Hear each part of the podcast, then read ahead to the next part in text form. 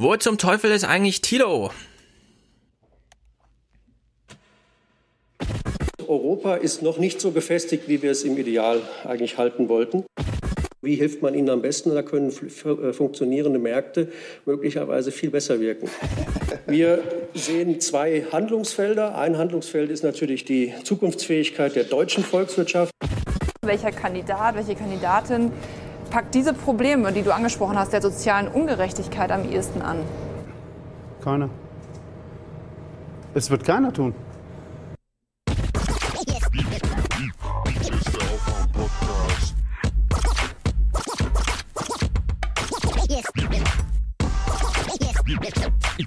Ist der Aufwärm-Podcast. Wake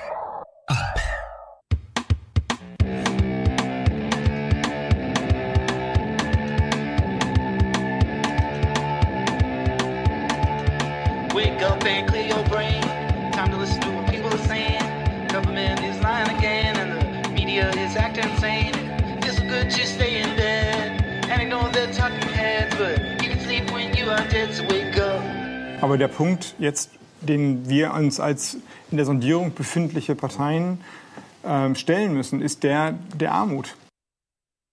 Tja, der Punkt der Armut. Wer kümmert sich um die Armut? Naja, jetzt haben wir keine Sondierung und nichts. Wir haben nicht mal Thilo. Wo ist Thilo eigentlich? Deswegen haben wir Jürgen hier zugeschaltet aus der Schweiz. Ja, hallo zusammen. Und wir werden heute über das große Geld reden. Das Staatsgeld und die Regierungsverantwortung. Können wir über Regierungsverantwortung auch dann reden, wenn wir eigentlich gar keine Regierung haben? Irgendjemand immer verantwortlich. Solange Merkel noch da ist, wissen Ja. wir, um wen es geht. Wo ist eigentlich Thilo, bevor ich jetzt äh, auf Jürgen zu sprechen komme und unser Thema? Wo ist eigentlich Thilo? Er hat es ja gestern schon mal kurz angekündigt, das haben noch nicht alle mitbekommen. Deswegen hören wir noch mal kurz rein. Thilo macht eine Ansage auch aus dem Ausland.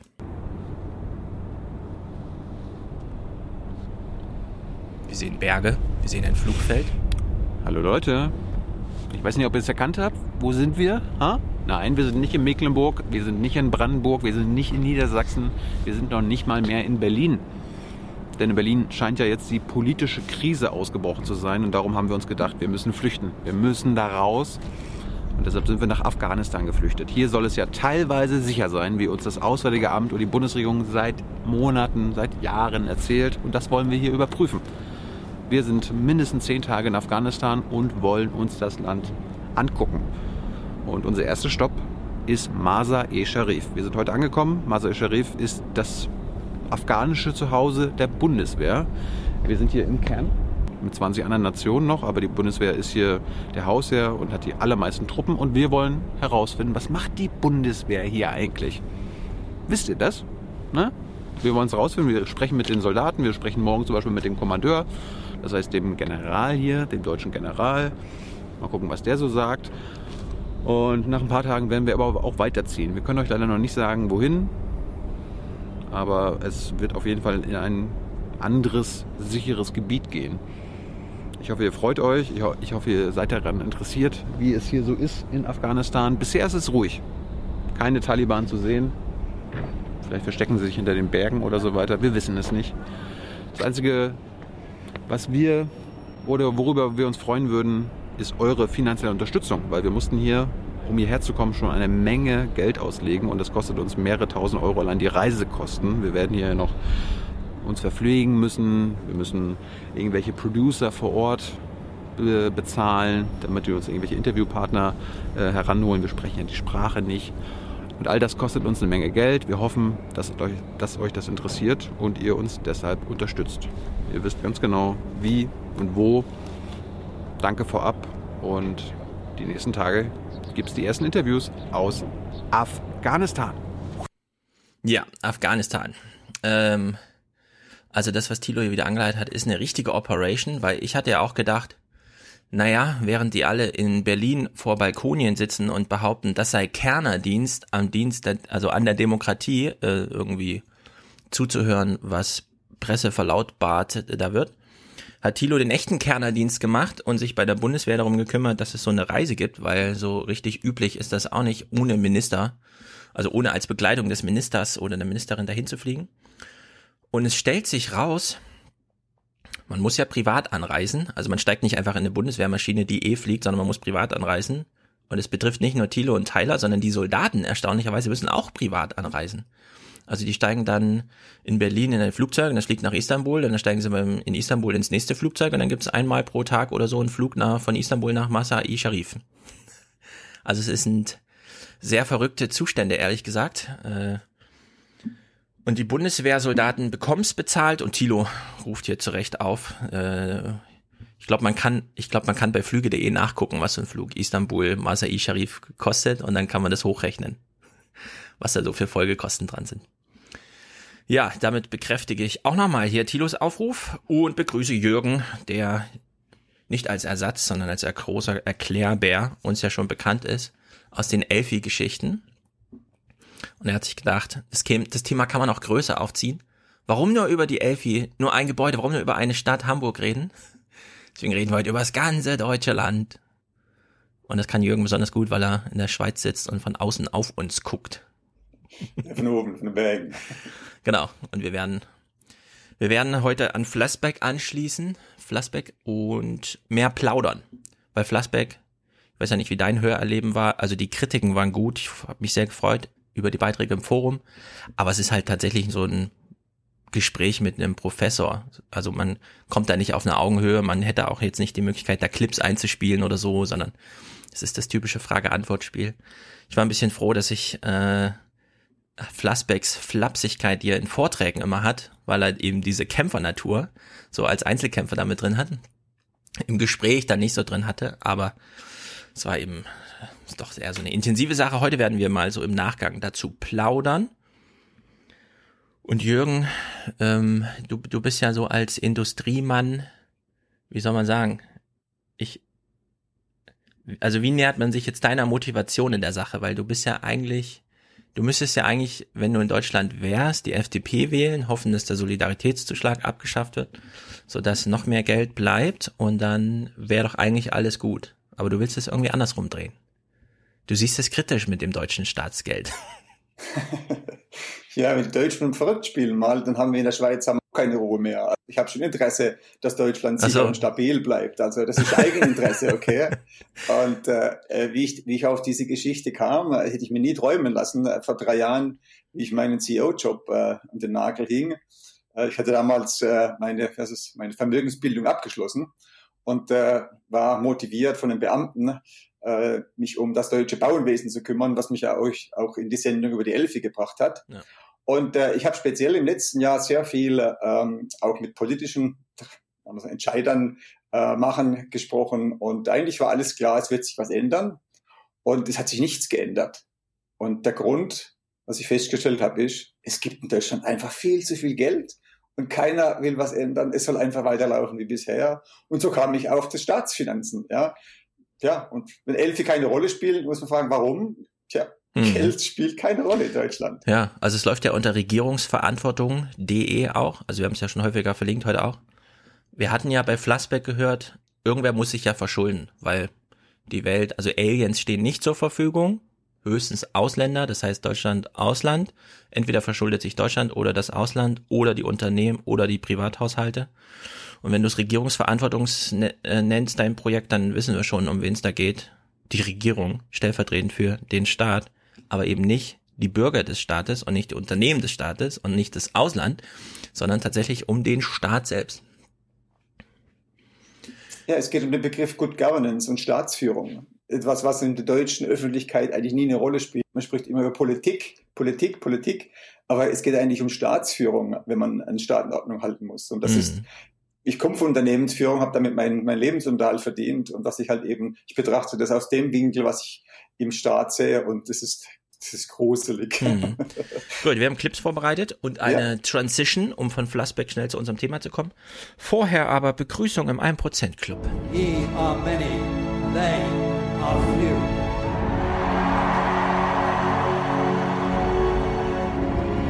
Willkommen im 1%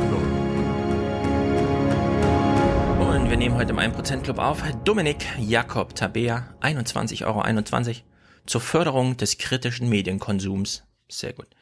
Till schickt 29,20 Euro, zweimal Mindestlohn für Weiterbildungsdienstleistungen. Viele Grüße, Till. Leonard Bernd, wie versprochen meine Unterstützung. Dauerauftrag wird eingerichtet. Toller Podcast mit CK. Damit meint der Klaus Kleber. Viele wissen ja nicht, dass Klaus Kleber mit C geschrieben wird. Also Klaus, nicht KK, sondern CK. Große Vorfreude auf Flassbeck hat er noch geschrieben. Christopher, Olga, für die Förderung der allgemeinen Lebensfreude, na, da helfen wir besonders gern. Danke für eure Arbeit. Erich, neuer Job, endlich Geld für Lieblingspodcast. Ulrich Peter schickt 22,22 Euro, 22, eine Zukunftsinvestition für den Aufwachen-Podcast. Liebe Grüße aus dem Fünf-Sterne-Land. Das ist nicht die Schweiz, sondern Bayern. Daniel Christopher Radar, Score, S-C-O-R. Die einzige Übersetzung, die ich gefunden habe, Slowest Car on the Road. Keine Ahnung, ob er das gemeint hat. Luisa, Andreas, We are the 1%, das stimmt. Bernhard, Kai, Paul, Michael, Joschka, mein Plasmaspendegeld für euch. Längst überfällig. Danke für eure Arbeit. Gruß, Joschka. Das ist mal ein Satz hier. Bluterträge werden uns rübergeschoben. Lars, Anatol, äh, Oliver und Melanie, das ist gut für unser Land. Felix, Dennis, ich ertappe mich inzwischen dabei, andere Leute, die aufwachen, nicht hören, in Diskussionen abzuwerten. Nein. Du musst dein Wissen durch den Aufwachen-Podcast verpacken, die Leute hinters Licht führen und dann zum Stich ansetzen, aber nicht die, die Diskussionskontrahenten abwerten. Das ist der völlig falsche Weg. Laurin, Liebesgrüße an Charlotte. Deine Eintrittskarte in den 1% Club. Herzlich willkommen, Charlotte. Holger und Anke, Johannes Hagen, Heiner, der schickt 20 Euro. 20 sind eigentlich noch zu wenig, werde demnächst mal das Schweinchen meiner Tochter plündern und es ihr als Investition in ihre Zukunft verkaufen. Bald mehr. Danke und macht weiter so. Heiner von Vaterwelten.de. Das finde ich, glaube ich, nicht so gut. Das Töchterchens äh, Sparschwein jetzt zu plündern. Aber gut, jeder wie er will. Florian, 5 Euro, sorry, längst überfällig dieser Dauerauftrag. Alexander Steve Thorin, Lobhudelei für eure Arbeit, die ihr zwei leistet. Kann man nicht genug betreiben, hab über Jung und Naiv zu Aufwachen gefunden. Da schulde ich Thilo noch einiges demnächst. Solltet ihr mal eine Aufwachenpartei gründen, mach ich euch dafür den Kanzler. Habt das Gesicht und das Auftreten dafür. Inhalt macht dann ihr. Okay. Liebesgrüße aus dem schwarzbraunen ostbayerischen Cham. Also dafür muss man eine Videobewerbung schicken, wenn man Kanzler der Aufwachenpartei werden will oder Kanzlerkandidat der Aufwachenpartei. Da gehört dann einiges dazu. Patrick, gestern Nacht ist Jamaika gescheitert und ich sitze gerade wie auf glühenden Kohlen, weil ich auf eure Aufwachenfolge dazu warte. Und wie kann man Warten gut überbrücken und dafür sorgen, dass dass da noch viel mehr kommt. Genau, Spenden, hat er sehr gut erkannt. Auch wenn diese Spende viel zu spät kommt. Vielen Dank für eure tolle Arbeit. Patricia schickt uns 20 GBP, also Global Britain Pfund, wie sie mittlerweile heißen. Christian, 12 Euro, mein Stundenlohn plus ein paar Cent extra. Dieter schickt uns 70, ist damit der einzige Produzent heute. Wer ist eigentlich Stefan Seibert? Die Frage äh, können wir auf Wiedervorlage legen, wenn Tilo da ist. Ist eine sehr gute Frage. Ludwig schickt 25. Hallo ihr beiden. Kleine Unterstützung durch mein BAföG. Wenn Thilo in der nächsten Folge sein Griechenland-Schäuble-Trikot anzieht, das ich ihm geschickt habe, gibt's nochmal 25 Euro. Viele Grüße aus Oberbayern, Ludwig und Marvin. Danke für spannende und informative Stunden. Spendenaufruf an den linksgrün versifften Peter. Peter? Hat er hoffentlich gehört. Karl, Jessica, also Karl und dann Jessica. Ab jetzt endlich im 1% Club. Vielen Dank für das Hintergrundwissen, welches er liefert und die harte Penetration der Medien. Liebesgrüße vom Bodensee. Finn, vielen Dank für den klasse Podcast. Macht das, äh, macht deutsche Politik interessant again. Da sind wir schon in Trump-Slang. Und anonym, aber es war nicht absichtlich anonym, sondern es stand einfach kein Absender da.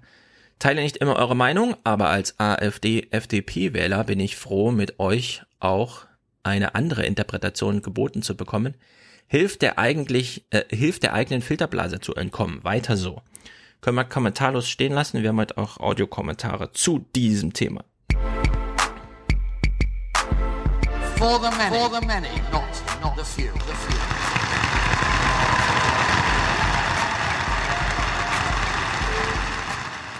Jürgen klingt jetzt ein bisschen anders. Wir haben sein Mikro noch ein bisschen verbessert, sein Ton.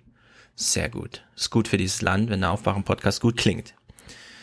So, wir waren ja also das letzte Mal bei Flassbeck. Bevor wir jetzt in die Plauderei verfallen, möchte ich gerne äh, sozusagen so eine, so eine Brücke schlagen, weil Flassbeck hat ja dieses Argument gemacht, zu sagen, irgendwer muss sich halt verschulden. Und in Deutschland hat man sich halt darauf ausgeruht, naja, im Zweifel ist es dann das Ausland. Weil man hat dadurch, dass man äh, sozusagen, ich weiß jetzt auch nicht genau, du als Industrie-CEO, Ja. Flassbecks Argument zu sagen, die Löhne würden, also wenn man die Löhne ein bisschen anhebt, steigt damit der Pro Endproduktpreis am Markt von dem Zeug, die durch den Lohn entstehen. Und das ist dann eine 1 zu 1 Weitergabe bis hin zu, und dann hat man den gleichen Produktpreis am Markt, wie wenn man das Ding in Frankreich herstellt. Ist es tatsächlich so einfach? Mir kam das ein bisschen sehr holzschnittartig vor. Weil es gehört doch mehr dazu, zu so einem Produktpreis am Markt, als jetzt der Lohn für den Arbeiter in der Produktion. Also da sind ja Maschinen ausgeblendet, da ist Werbekostenzeug ausgeblendet, da ist Verwaltung ausgeblendet. Ist das ein bisschen zu holzschnittartig, wie hier Flassbeck das macht? Nee, ja, eigentlich nicht. Der hat ja schon recht. Äh, Die EU, also die Euro-Einführung, hat Deutschland extrem viel Rückenwind gebracht. Und äh, für mich als Wirtschaftsmann oder als Unternehmens-CEO ähm, nimmt es, wenn die, wenn die Löhne sinken, nimmt es mir den Druck weg, besser zu werden und zu innovieren. Hm. Insofern hat das die deutsche Industrie aus meiner Sicht oder die deutsche Wirtschaft so ein bisschen auch in so einen Dornröschenschlaf gebracht. Alles läuft so gut. Und wenn so, so gut läuft, macht man die größten Versäumnisse seines Lebens. Ja, aber wenn man Ja, jetzt den also- Maschinenbau, den Maschinenbau in Deutschland sich anguckt, der ist doch, also allen Ländern der Welt meilenweit in Innovationskraft voraus. Ja. Ja. Das sind äh, mittelständische Firmen, familiengeführte Firmen, die, Mhm. die die deutsche Wirtschaft tragen. Das hat mit der großen Industrie äh, und den Lobbys nichts zu tun. Die arbeiten einfach und verdienen Geld. Ja. Ja. also Deutschland lässt diese Mittelständler noch arbeiten. ne? Und deswegen funktioniert Deutschland wirtschaftlich exzellent. Hm. Okay, die Unternehmen. Ähm, wir gucken jetzt mal zu denen, wo der Reichtum am Ende irgendwie so ankommt. Ähm, viel auch auf deiner Seite geht ja so auf die Steuerschätzung ein, weil die jetzt aktuell war. Wir bekommen ja dann irgendwann einen, auch die echte Prognose, oder war die jetzt schon durch? Also irgendwann jetzt. Die ist zum- durch. Oder die ist jetzt durch. offizialisiert, ja. Genau, also wir gucken noch mal, ich glaube jetzt so zwei, drei Wochen zurück. Steinmeier, äh, ähm, Altmaier ist schon äh, geschäftsführender Finanzminister. Wer ist hier eigentlich so reich in Deutschland? Gute Nachrichten für den Staat. Die Steuereinnahmen wachsen und wachsen. Bund, Länder und Kommunen können im laufenden Jahr mit 734,2 Milliarden Euro rechnen. Das sind 1,8 Milliarden mehr als noch im Mai angenommen. Und bis 2021 stellen die Steuerschätzer weitere Zusatzeinnahmen in Aussicht. Interessante Informationen auch für die Sondierungsgespräche für eine Jamaika-Koalition in Berlin. Ihn kennt man so noch nicht. Peter Altmaier als Finanzminister, nur geschäftsführend, mitten im Sondierungsgetümmel und mit diesen Zahlen.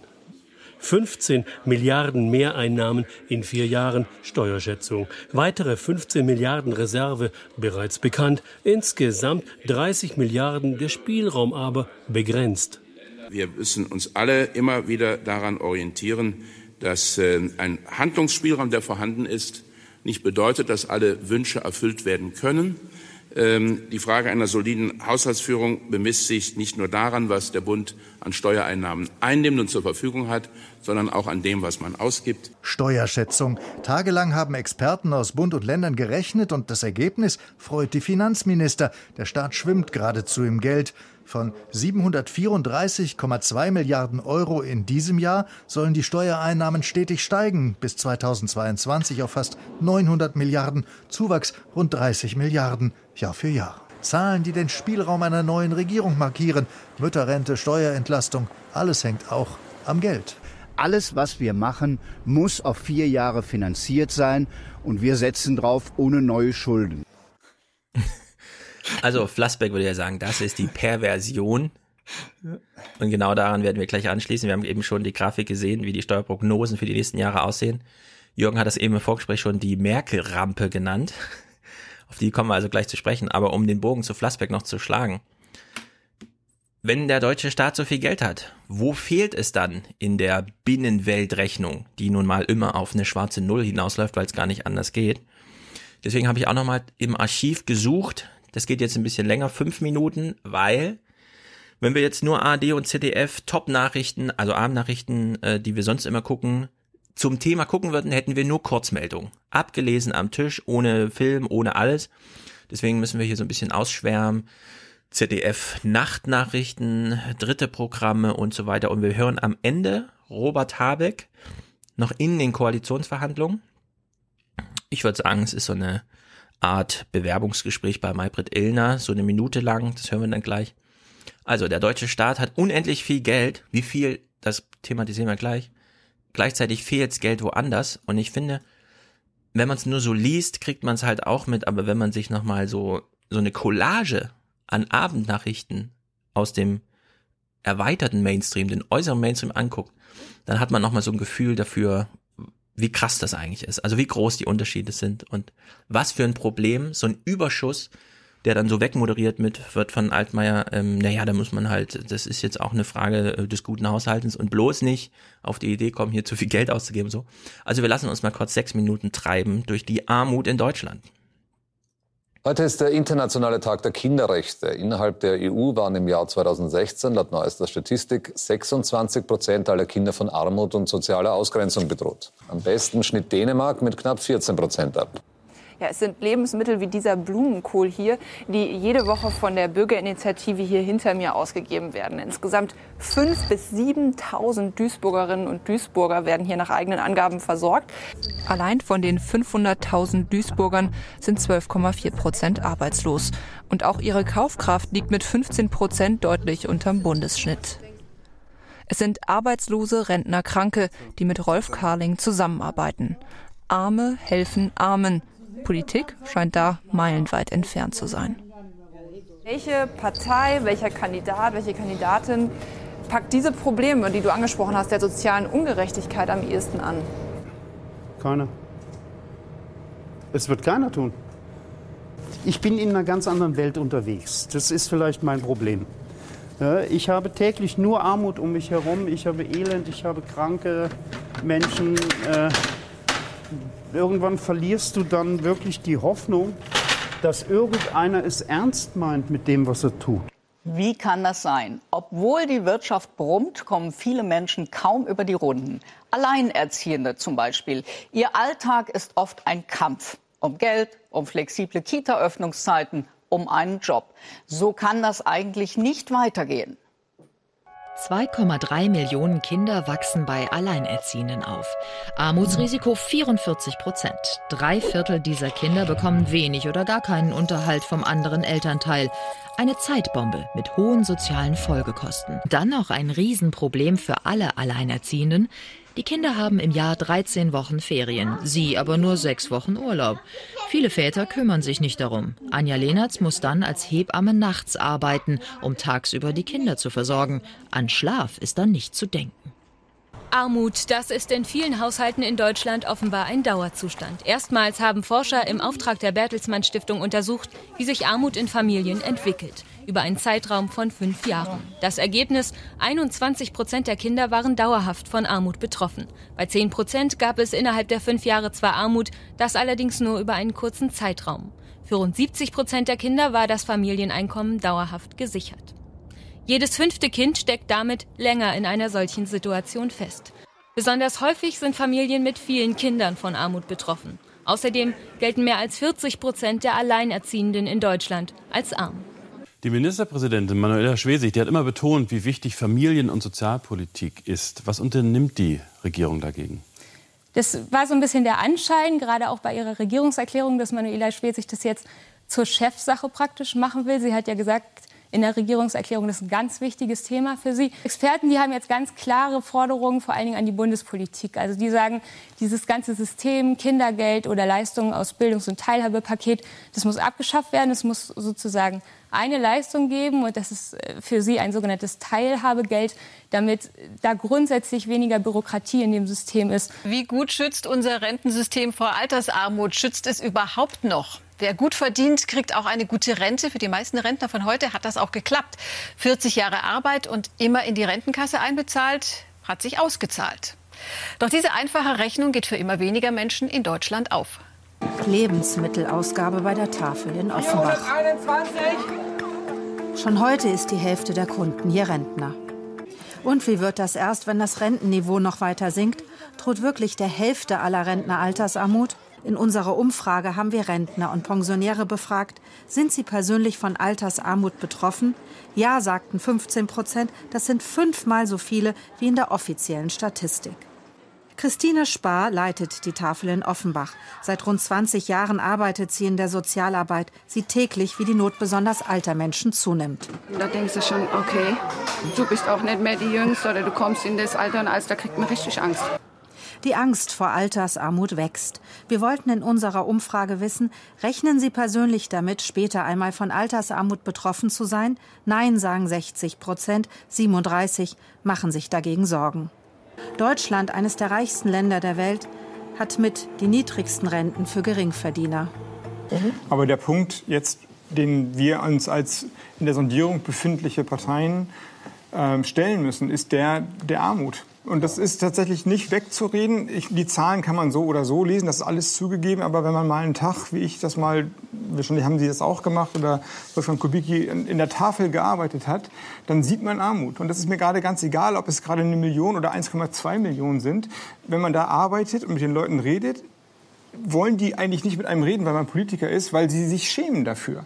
Und das, das geht nicht. Ja? Und jetzt ist es natürlich so, auch Leute, die niedrige Steuern zahlen, geraten, da hat Wolfgang Kubicki und die FDP und die Grünen und die CDU recht, in eine Steuerfalle, dann gibt es eine Lohnerhöhung und man muss nachher hat man halt weniger vom Lohn, weil man mehr Steuern zahlen muss. Das ist auch ein Problem.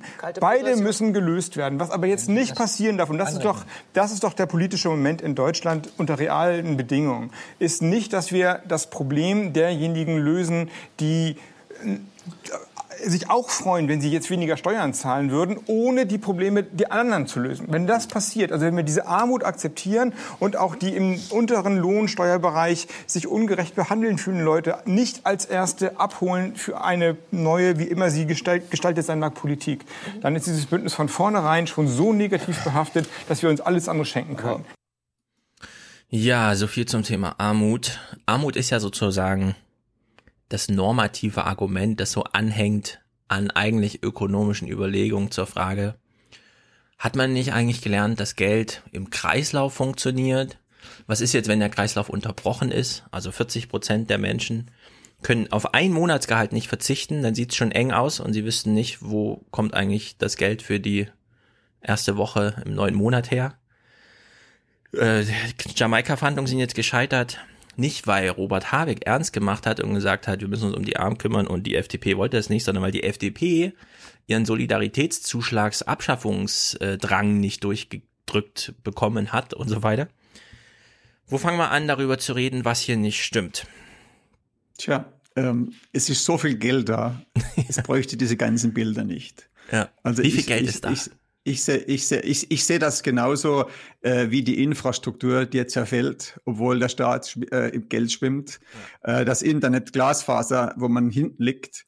Also es liegt nicht am Geld, das ist das Wichtigste. Es ist unendlich viel Geld da. Ähm, ich mache mal so eine, so eine Brücke zu dieser Rampe, zu dieser Mhm. Mägelrampe. Das ist etwas, wie ich es mir mal aufgemalt habe, ist mir wie, wie, wie Schuppen von den Augen gefallen. Also man muss mal bedenken, wir sind äh, in den neu- 90er Jahren, wir hatten eine Wende zu verkraften, Ostdeutschland Aufbau, hat noch eine halbe Million äh, Bundeswehrsoldaten, 450.000. Und wir hatten in der ganzen Zeit einen ziemlich flachen Verlauf des äh, Budgets, des, der, der Einnahmen, Steuereinnahmen. Es waren so 380, 400 Milliarden pro Jahr. Ja, da ist, wir hatten 10 Prozent Arbeitslosigkeit. Äh, alles haben wir bewältigt, deutsche Einheit, alles drum und dran. Inflation war kein großes Problem, sondern Ja, orientierte also sich daran. Genau. Also wir hatten so praktisch so ab, ab äh, 91 eine flache, ziemlich flach verlaufende. In der Regierungsverantwortung.de sieht man diese Kurven und sieht auch die Quellen dazu. Also, und dann plötzlich kommt die Frau Merkel an die Regierung. Und dann geht die Post ab. Da geht die Post ab. Das erste, was gemacht wird, die Umsatzsteuer erhöht. Ja, drei Prozent. Ja, dann wird Nachdem der eine Koalitionspartner meinte 1% und der andere 2%, hat man sich dann geeinigt auf 3%. Ja, ja, dann, dann geht absolut die Post ab. Dann, wird- dann, dann wird die Steuerschraube angezogen. Also ich habe das damals noch gemerkt bei meinen deutschen Mitarbeitern. Da wurde immer alles komplizierter. Das Ausfüllen von, von, von Spesen, äh, Fahrtkostenerstattung, alles wurde plötzlich ja, es- runtergedrückt. Ja? Es wird alles viel komplizierter. Und der Effekt ist, dass die Frau Merkel es geschafft hat, die deutschen Steuereinnahmen um 56 Prozent zu erhöhen äh, bis zum Jahr 2016. Also bis zu diesem Jahr sind es zwei Drittel. Das heißt, wir haben einen Staat, der, der eigentlich 15 Jahre lang mit immer um die 400 Milliarden auskommt. Und jetzt plötzlich muss es hochgehen auf zwei Drittel. Mhm. Wir haben diese Bilder, diese Armut. Leute müssen anderen helfen, damit sie nicht, damit sie nicht hungern. Es ist, es ist, was ich sehe, wenn ich in Deutschland reise, die Infrastruktur fällt, die Bahnhöfe, ich bin immer mit dem Zug unterwegs. Es ist im, speziell im Osten ein Jammer. Ja, und dann sehe ich, dass zwei Drittel mehr Geld da ist. Und jetzt noch eine, eine, eine Schätzung, die da hochgeht, die werden im Endeffekt es geschafft haben, bis am Ende der nächsten Legislaturperiode. Der Bund wird doppelt so viel Geld haben, wie zu Anfang von der Frau Merkels Amtszeit. Doppelt so viel Geld. Äh, Aber es gibt, es gibt eine Bundeswehr mit 60.000 Heeressoldaten noch. Und die wissen nicht, wo sie ihre, ihre Ausrüstung herbekommen können. Ja, also die müssen sich aus, sie müssen die Ausrüstung leihen irgendwo, weil es keine gibt. Also das heißt, wir haben Arbeitslosigkeit auf einer Rekordtiefe. Was niemand fragt, wohin geht das Geld? Mhm. Das ist die absolute Gretchenfrage. Die Deutschen zahlen ihre Steuern brav und fragen nicht einmal, welchen Nutzen macht ihr denn mit diesen 280 Milliarden jedes Jahr mehr? Ja. Ja, also das ist, das, das ist, also Geld, das ist eine Staatsführung, eine Governance-Problematik. Das ist das, ja, das hat nichts mehr mit Politikern, Einzelmenschen zu tun. Sie sehen, auch ein Habeck kann nichts ändern, äh, solange seine Partei dieselbe Spiel mitmacht wie alle anderen. Wir wollen jedes Jahr mehr, mehr, mehr. Ähm, Merkel kam 2005. 2008 haben wir so einen Einschnitt, bei dem wir eigentlich denken, oh, jetzt zerbricht alles und so. Und es ist ja auch viel zerbrochen, aber irgendwie nicht in Deutschland. Deutschland hat sich dann darauf berufen, naja, die Probleme, die es halt so gibt. Also damals war Wohnungsmarkt, Immobilien kein großes Thema und sonstige Verbriefungssachen auch nicht, sondern wir haben halt Export, Maschinenbau und so ein Kram gemacht, also da, wo es einfach gut läuft. Und es ist eben nicht nur das Deutschland verarmt, sondern das, was ja Flassbeck dann auch immer wieder betont, in dem Moment, wo man über Lohnzurückhaltung einen Preiswettkampf international gewinnt, exportiert man ja auch Arbeitslosigkeit. Also wir haben ja in Deutschland nun diesen Niedriglohnsektor, der ja irgendwie ganz gut funktioniert. Jedenfalls kann man in Frankfurt sehen, dass also wirklich jeder irgendwo unterkommt als Postbote oder als Pommesmacher in so Kinderspielplätzen oder sonst irgendwie. Also die, die Qualifikation dafür, nicht mal Deutsch als Sprache ist vorausgesetzt oder so. Aber wir gucken eben ins Ausland und dann haben wir europäische Nachbarstaaten mit 40 Prozent Arbeitslosigkeit, Menschen unter 30, ja. Also wo es ins Katastrophale abdriftet. Und diese Dimension, die wird ja in Deutschland immer gerne übersehen. Die kam jetzt auch in, diesen, in dieser Clipsammlung gar nicht vor, ja. Aber die gibt's ja auch noch. Also diese, dieses völlige, die, die Deutschen verstehen nicht, was macht die Regierung da, weil man schon diese Zahlen gar nicht kennt. Also wenn man sich wirklich visualisiert, so wie du die äh, Prognose dann mal da drauf hast, ja, dass man einfach sieht, nimmt man nur die Einkommenssteuer, ja, in wel wie, also das, da sind ja dann nicht 65 Prozent, sondern 85 oder so, ja, die Steigerung. Also 85 Prozent bis zu diesem Jahr, also in den ersten bis 2016 Ja. ist die Einkommensteuer gestiegen. Die Einkommensteuer und die Umsatzsteuer zusammen haben diesen Steuerparadies Deutschland geschaffen, so wie es auch genannt wird. Das heißt, die, die, die ihr gezeigt habt, die ihre Schulden nicht bezahlen können, denen wurde das Geld aus der Tasche gezogen. Und Stefan, ich höre ja, ich bin ja fleißiger Hörer von eurem Podcast. Ich muss immer lachen, wenn ihr über, über Erbschaftssteuer und Vermögenssteuer erzählt. Ihr müsst doch begreifen, das Geld kann man ja gar nicht ausgeben. Verstehen Sie, die, die, die schwarze Null ist ja nur eine, ist eine Höchstleistung, dass dieses Unmengen an Geld legal loszuwerden. Das Mhm. muss ja doch irgendwie legal sein. Ja? Also äh, das ist äh, Also Einkommensteuer finanziert. die schwarze Null, also wir kommen ja von einer Perversion in die andere. Die schwarze Null kommt ja auch dadurch zustande, dass Deutschland null Zinsen bezahlt im Vergleich zu anderen europäischen Ländern, die deswegen also nicht nur einen höheren Zinsdienst haben, sondern im Zweifel auch gar kein Geld bekommen. Also jedenfalls nicht so einfach wie Deutschland. Dann trägt man einfach den AAA-Leuten das Geld hinterher und dann liegt's halt da. Das kommt ja auch noch dazu. Ja, also das, wenn man das jetzt, also wenn man jetzt Flassbecks Argument ernst nimmt und sagt, also wer eine Währungsunion macht und sagt, die Währungen sind jetzt überall gleich viel wert, es gibt nicht mehr den politischen Spielraum auf und abzuwerten, der muss eben auch die Zinslast gleich verteilen.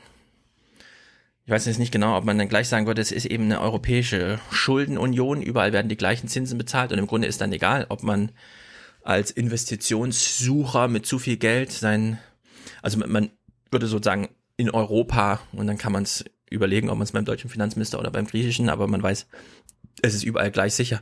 Das kommt ja auch noch dazu. Also wir haben Lohnzurückhaltung, wir haben das Ausnutzen von Zinsungleichheiten, äh, wir haben ähm, ein Mediensystem, das darüber gar nicht informiert oder falsch informiert, also die sozusagen aggressiv so eine Regierungslinie.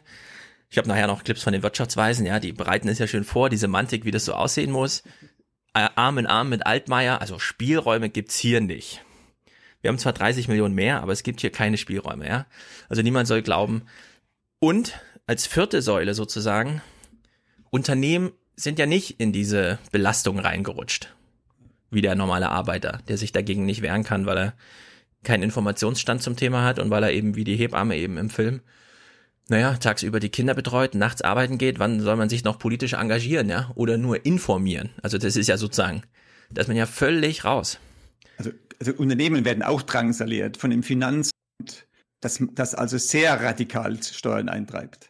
Also das Einzige, was in Deutschland wirklich funktioniert, ist das Geld eintreiben. Also Geld ausgeben können sie nicht, aber eintreiben geht. Ja, aber haben die Das Unternehmen die auch so eine Veränderung von Steuerbelastung mitbekommen? Weil ich meine, Schäuble, ja, Nee. sitzt ja tatsächlich da. Also Schäuble sitzt ja da im Jahr 2017 als Finanzminister noch und sagt, ja, das ist wirklich ein bisschen zu heftig, dass man jetzt bei 150 Prozent des Durchschnittsgehalts schon Spitzensteuersatz zahlt. Das ist eine Frechheit. Also das ist ja wirklich, selbst er sitzt so da und wundert sich darüber, was da vor sich geht. Ja? Kann es selbst nicht glauben irgendwie. Nee. Dass die Phalanx da so steht. Das ist Slapstick. Nee, die, die, die Unternehmen ärgern sich in Deutschland äh, eher über dieses Vorgehen äh, des Finanzamts. Also sobald man ein bisschen mehr Gewinn macht, werden die Vorauszahlungen so brutal erhöht. Das Geld hat man noch gar nicht, muss man schon mehr bezahlen. ne? Und das deutsche Finanzamt ist ra- radikal. Es ist, arbeitet gut, ja, aber es ist radikal und, und, und das so geht man normalerweise mit Steuerzahlern nicht um, außer in Deutschland, in der Schweiz würde man das, wie der Wilhelm Tell äh, gegen, gegen die, was ist, die Bande laufen. Ja. Ja, Wie ist das in der Schweiz? Ihr bekommt keine Briefe mit Daten, wo drin steht, bis wann ihr eure Vorauszahlung machen müsst, sondern ihr werdet wir- zum Plausch eingeladen oder was? Also wir stimmen unsere Gemeindesteuern hier ab. Äh, jeder Mitbürger darf heben, wie viel er bezahlen will. Also wie, hoch die Steuerquote sein wird. Also ist sehr demokratisch bei uns. Aber Wie anderes? Thema. Ihr stimmt darüber ab? Ja, wir stimmen ab, wie viel Auf Gemeindesteuer. Gemeindeebene. Ja, jeder einzelne Bürger darf mitstimmen, wie, wie hoch der, der Hebesatz äh, ist in einer Gemeinde. Und dann gibt's Und vorher so Kalkulationen und dann muss man sich für eine entscheiden. Da gibt es ein Budget, ja. also ein verbindliches Budget mit Ausgaben, Investitionen. So, ja, das ist sehr einfach, sehr transparent. Okay. Demokratie kann es einfach, einfach sein. Ja, ich überlege noch gerade, ich habe ja bei Flassbeck das auch kurz angesprochen. In der Schweiz ist ja die Deut äh, ist ja die Bahn, die SBB, die ist ja pro Bürger 300 Euro oder so, macht das ungefähr. Und in Deutschland sind 60 Euro. Also es ist sozusagen eine extreme Lücke, äh, was die Infrastrukturmöglichkeiten angeht und sowas, ja. Ja, man kann es auch übertreiben mit, mit der Bahn. Ja, gut, ich meine, in der Schweiz gibt's halt Berge und da muss man mehr Ja. Tunnel bauen, wobei das in Deutschland auch schon krass ist, weil die ja mittlerweile durch die Sprinterstrecken jede kleine Erhebung Ja. tunneln. Also da wird ja nicht mehr umfahren oder so, sondern wird ja wirklich gebohrt die ganze Zeit. Ja, manchmal, saufen, manchmal saufen sie ab, so wie in Rastatt, die Rheintalstrecke für drei Monate. Die ist abgesoffen. Müssen alle, alle aus dem Intercity aussteigen und mit dem Bus weiterfahren. Ach so, ja gut. Ja, ja. Das Kann, kann auch vorkommen beim Bohren. Das haben wir ansonsten immer nur in Norddeutschland, dass mal ein bisschen Wind weht und dann ist, fällt immer gleich der ganze Zugverkehr aus. Gut, du hast äh, mir vorher Clips geschickt, die du hier im Podcast gar nicht spielen wolltest, aber ich finde es so großartig, weil du bist ja ein aufmerksamer Aufwachen-Podcast-Hörer. Und Ja, ich, ja. wir haben ja immer darum gebettelt, dass, dass Menschen uns Audiokommentare schicken. Und ich finde, das ist ja auch, es erweitert ja nochmal den Blick, wenn man das am Ende so hört, wo man so auf welche Gedanken kommt, auch wenn wir jetzt den legendären, aber ungespielten aus der Zugtoilette nicht äh, im Podcast hatten. Aber wir haben ja auch ein Problem, wir haben ja Printmedien selten im Podcast. Printmedien sind aber ganz entscheidend, weil da eben nicht Oma Erna abends vorm Fernsehen nochmal sitzt und ihr eh egal ist, was gesendet wird, sondern das liegt ja tatsächlich noch im Elite-Panel, wie sie bei Kapital sagen, morgens auf dem Schreibtisch bei unseren Professoren, Präsidenten und sonstigen von Bundesbehörden und was es alles gibt. Und da kann man ja auch mal reingucken, was lesen die eigentlich so? Und du hast jetzt äh, einfach deine Kamera, dein, dein Handy neben dich gehalten und hast mitgeblättert, als du da, deswegen gehen wir es mal durch, weil Bild, Weltkompakt, FATS und SZ. Vom Tag der Steuerschätzungsprognose, irgendwas, 10. November, also das, was da jedenfalls ja, Also ich, ich, ich war am 9. November abends in Bremerhaven ja. und bin morgens dann nach Hause gefahren und habe dann im Kiosk diese Zeitungen gesehen und habe da alle, alle eingekauft. Deswegen habe ich die gekauft. Normal gibt es bei mir zu Hause nicht. Ich lese sie nicht. Also das sind ganz spontane Sachen, die gar nicht für den Podcast bestimmt waren, aber ich will es trotzdem spielen. Nee, ich habe es schon, ich schon gekauft, so. weil ich ja wusste, ja, genau, dass diese aber, Steuerschätzung kommt. Genau, aber ich meine jetzt für die Videos, die du angefertigt hast, die nee, waren jetzt nicht für den Podcast gedacht, aber wir gucken die mal trotzdem, weil ich das ja, ganz amüsant finde. Also es geht los mit der Bild. Am 9. November gibt das Finanzministerium bekannt. Die Steuerprognose für die nächsten fünf Jahre ist besser wie bisher erwartet, noch viel besser. 160 Milliarden mehr soll der Staat einnehmen. Was sagen die großen deutschen Zeitungen dazu? Aber das ist doch eigentlich ganz gut, dass die Bild mit der Überschrift kommt, so pleite sind die Deutschen. Passt genau, ja. So als äh, den Kontrast gut aufgemacht eigentlich. Ja. Okay, also das war die Bild, äh, beziehungsweise die Bild, du hast den kompletten Überblick jetzt bei äh, Weltkompakt. Ja. Ja, die waren gut, die haben zumindest Grafiken gebracht. Mhm. Nur die, die Mägelrampe sieht man der Grafik nicht, oder? Ja, da kommt sie jetzt nicht vor. Auf die können wir ja. dann gleich mal kommen. In man dem Falle, es ja. ist, es ist auch Weltkompakt. Also Weltkompakt fällt ja nicht richtig aus der Weltredaktion raus, sondern es ist ein so Agenturzulieferung irgendwie. Also es kann durchaus sein, dass ja einfach so ein Automatismusgriff und dadurch Grafiken reingerutscht sind, die das so ein bisschen beschreiben. Ich lass mal kurz durchlaufen. So vermeldet die Welt die neueste Steuerschätzung des Finanzministeriums. Mehr Spielraum für Jamaika. Finanzminister warnt vor zu viel Euphorie.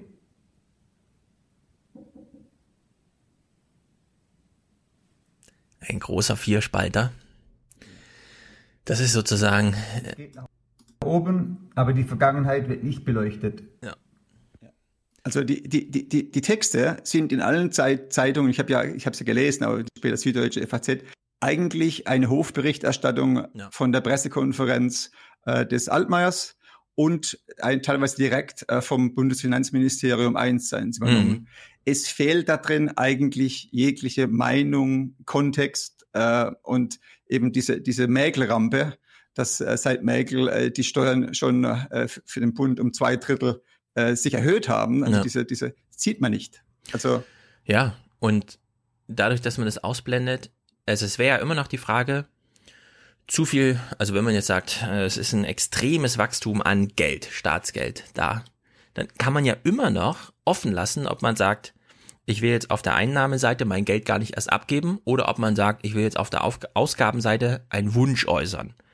Ja, aber diese Diskussion, also was ja eine sehr große Ambivalenz ist, weil man auf der einen Seite die FDP, die sagt hier Solidaritätszuschlag zurück, weil zu viel Geld, und dann mal die Linke, die mit was weiß ich für Ideen kommt, was man alles so machen könnte mit so einem Geld. Und diese Ambivalenz wird ja komplett weggeblockt, wenn es einfach heißt, mehr Spielraum für Jamaika. Also da geht's hier nicht um mehr Spielraum für alle, den deutschen Staat, sonst irgendwas, sondern es geht wirklich nur um Jamaika halt mehr Spielraum für eine mögliche Koalition. Also der Spielraum ist nur für die Verhandlungspartner da, nicht für alle oder so.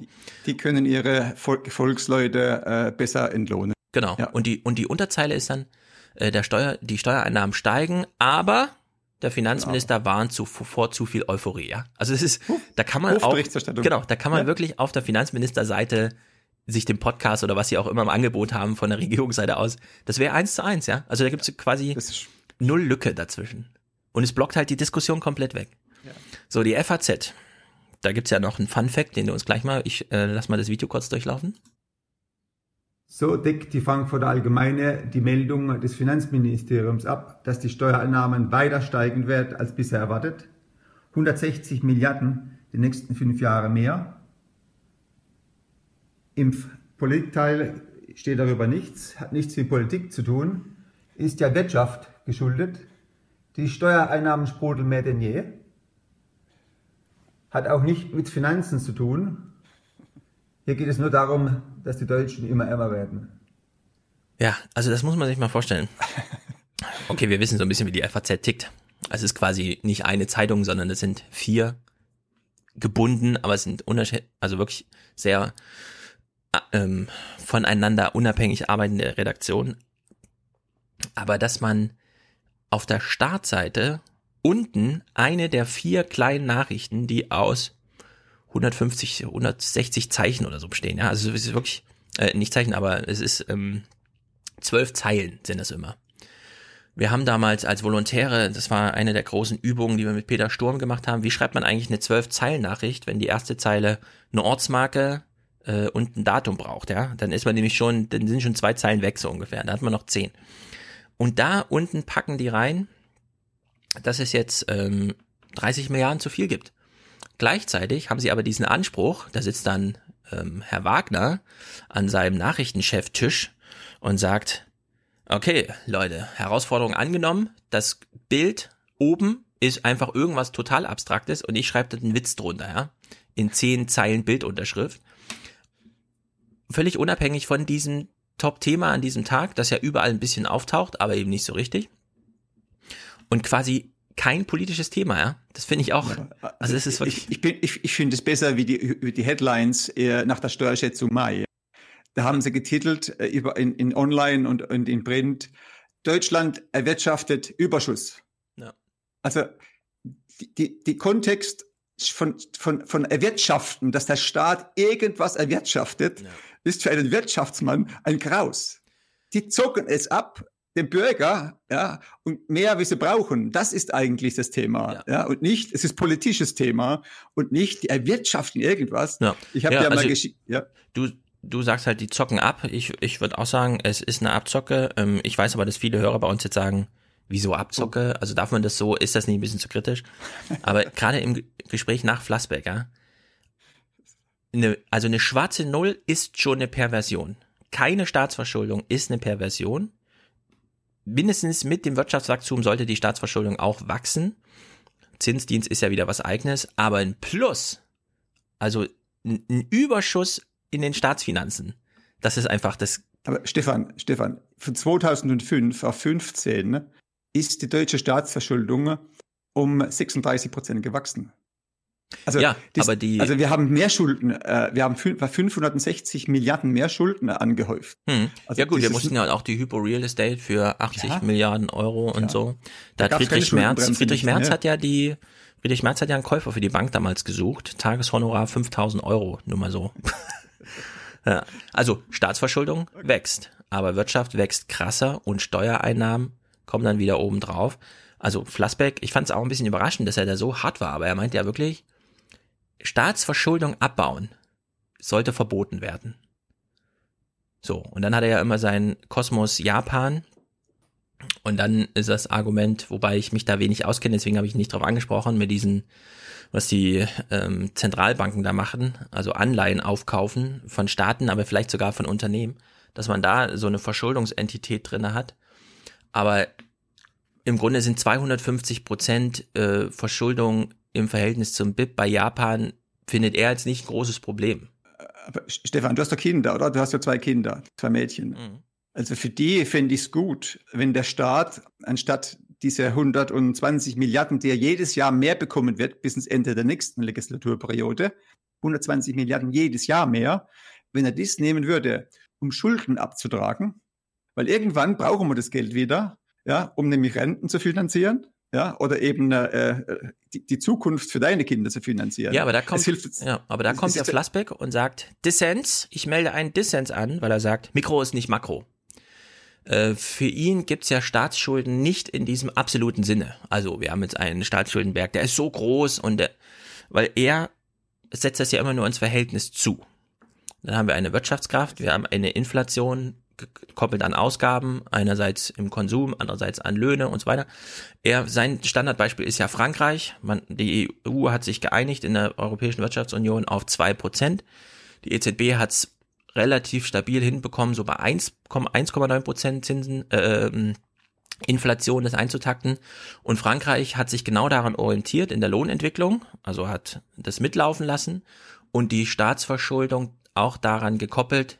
In Deutschland ist es eben durch die 2008-Krise dazu gekommen, äh, dass die Staatsverschuldung natürlich da auch mitgewachsen ist. Also nochmal um ein Viertel hoch von 1,5 dann jetzt auf 2 Billionen. Aber sein Argument, das finde ich auch erstmal ganz sympathisch, zu sagen, naja, die Staatsschulden werden halt gebraucht, weil am Ende ist das der Rückhalt des ganzen Geldes.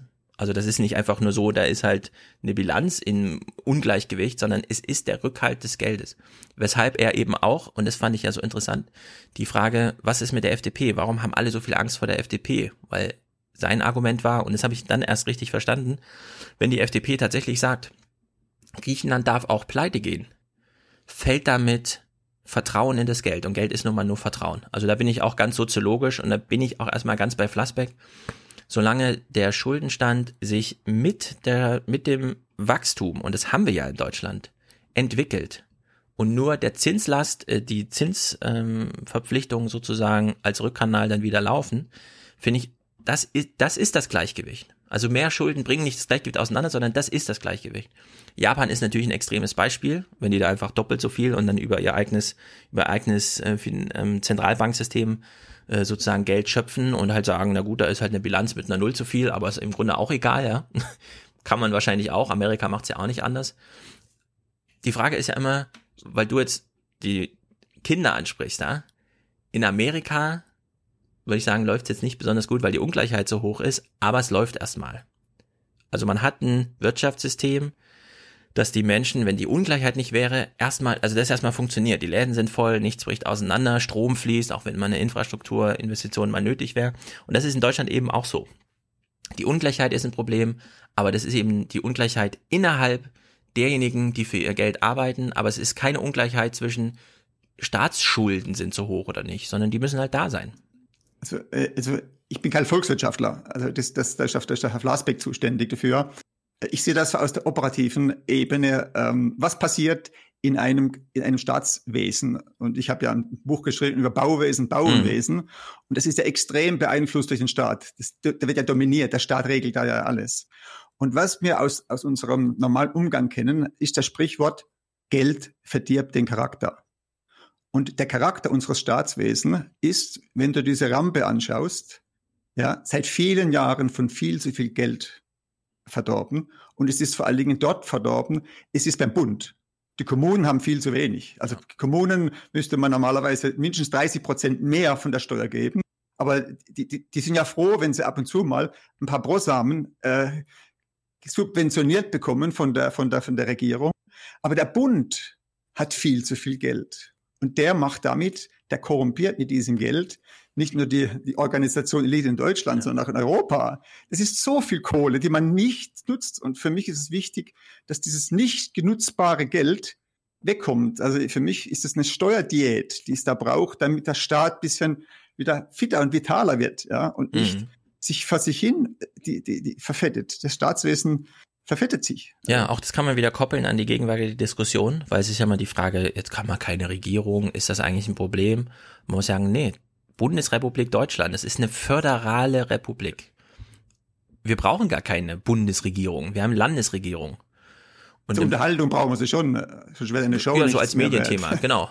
Das Tagebuch der Angela Merkel und so weiter, dafür ist ganz gut. Aber wir haben ja tatsächlich Landesregierung. Und für relativ viele Sachen, die uns wichtig sind, Bildung, Sicherheit und so ein Kram, sind die Länder zuständig. Das ja, ist gar kein gut. großes Bundthema. Also es gibt 250.000 Polizisten in Deutschland und nicht mal 50.000 davon sind vom Bund angestellt. Der Rest ist Landessachen. Alle Lehrer werden vom Land angestellt. Ja, das ist auch wieder so eine Irreführung der Medien, dass wir die ganze Zeit vorgegaukelt bekommen, Berlin zählt. Ja, also es geht sozusagen um Berlin, weil wir brauchen ja am Ende einen Außenminister oder sowas, ja. Also das ist ja wirklich diese einfach, Show, die da. Einfach zu hören, der, der Bund kriegt große Mode die Hälfte der Steuereinnahmen. Ja. Aber er hat keine Bürger. Und er hat sogar seinen Personalstamm abgebaut um 13 Prozent. Ja. Also, aber den Beraterstand haben, wieder aufgebaut. Ja, ja, aber das ist furchtbar, was man mit diesem Geld machen kann. Ja, das verdirbt den Charakter und schau doch diese Jamaika-Verhandler an. Ich meine, die kennen die Zahlen auch. Aber das ist so toll weiterzumachen. 4,4 Prozent mehr Steuereinnahmen jedes Jahr, gesichert über die nächsten vier Jahre. Mhm. Ich meine, das ist das Steuerparadies. Ja, die Wirtschaft wächst nur zwei oder 1,5. also man kann beruhigt immer mehr aus der Wirtschaft und von der Bevölkerung wegnehmen. Und, und die, die Presse freut sich. Ja. die Presse deckt Ja, also wenn du sagst, Gier verdirbt den Charakter, würde ich ja immer gleich einwerfen. Geld verdirbt den Charakter. Äh, Geld verdirbt den Charakter. Ja, Geld, Gier, ist ja fast das gleiche. Aber Geld verdirbt den Charakter. Jetzt kann man natürlich altklug sagen, der Staat hat ja gar keinen Charakter, aber ich glaube auch, Schäuble, also für ihn war das am Ende so ein Spiel ich schaffe das. Die schwarze Null, das tolle Ziel. Also es war ein Wettkampf mit sich selbst, mit der Geschichte oder so, mit den anderen Finanzministern. Sch äh, Eichel, der Sparfuchs, wie es immer hieß, ja. Und dann wissen wir genau, wie das ausging mit ihm. Und ich glaube, für Schäuble war das tatsächlich, also Schäuble hat eine Chance gesehen, in die Geschichte einzugehen, äh, als, also er wurde ja dann auch hofiert, er ist ja jetzt als Bundestagspräsident ähm, der beliebteste deutsche Politiker, das muss man sich auch mal vorstellen, ja. Also nach allem, was wir hier so als Probleme versuchen, darzustellen und was wir mit Flassbeck besprochen haben, ist es die Stimmung jetzt so, dass Schäuble, wenn man die Leute fragt im Politbarometer oder im Deutschland-Trend, dass sie sagen, Schäuble ist der beliebteste Politiker in Deutschland. Ja. Also es hat nie bessere Medienwirkungen gegeben, ja. als Schäuble oft in diese Position zu bringen. Also jemand, der, der sagt im Wahlkampf, 15 Milliarden Entlastungen bei den Steuern sei für ihn machbar. Das sei so der Rahmen. Mhm. Bei diesen Zahlen, und er ist noch der Medienliebling, also der, das, das ist, der, der, der funktioniert etwas nicht. Die Demokratie geht nicht. Ja, die vierte Kraft ist ausgefallen. Ja, es gibt ja. keine Kritik mehr. Ja, ja. Also das ist verrückt. 15 Milliarden und, das, und bei, bei, einer, bei einem Budget von 784 Milliarden, das ist, das ist die, wach, die wachsen um 100, 120 Milliarden in vier Jahren. Und man will mal 15 Milliarden zurückgeben. Das ist zwei Prozent von dem, was man erhöht hat. Das ist mhm. absurd. Wir gucken mal noch kurz in die SZ rein, weil bei der FAZ, also bei der, dass bei der FAZ das kein politisches Thema ist, dass da kein und das muss man, also um es nochmal deutlich zu sagen, wenn das in der Politik nicht auftaucht, heißt das, da befasst sich auch keiner damit, also kein Redakteur, weil man weiß, das machen die da oben im zweiten Stock, Politik sitzen im ersten Stock. Das ist ein bisschen wie, das haben wir ja auch kürzlich erst rausgefunden. Gundula Gause macht ja die Kurznachrichten, trägt die Kurznachrichten vor und hat laut ähm, Klaus Klebers Buch eine eigene Redaktion dafür. Das heißt, die Themen, die Gundula Gause behandelt, finden in den großen Runden nicht statt. Wenn am Morgen die Meldung kommt, hier Steuerschätzung Pipapo und bei der FAZ landet das unten, also die Startseite, Seite 1 der FAZ dürfen alle Redaktionen beschreiben. Politik macht zwar die große Nachricht, aber unten diese vier, die werden frei verteilt, da gibt es so eine kleine Konferenz und dann sagt halt die Wirtschaft so und so viel. Also das ist, taucht zwar in der Politikseite noch auf mit einem Zwölfzeiler, aber selbst die zwölf Zeilen werden in der Wirtschaftsredaktion geschrieben. Also in der Politikredaktion, also in den Köpfen der Politikredakteure findet dieses Thema nicht statt, weil es die Wirtschaft schon abgedeckt hat. Das muss man nochmal klar markieren. Und es ist, das gilt für das heute Journal zum Beispiel auch.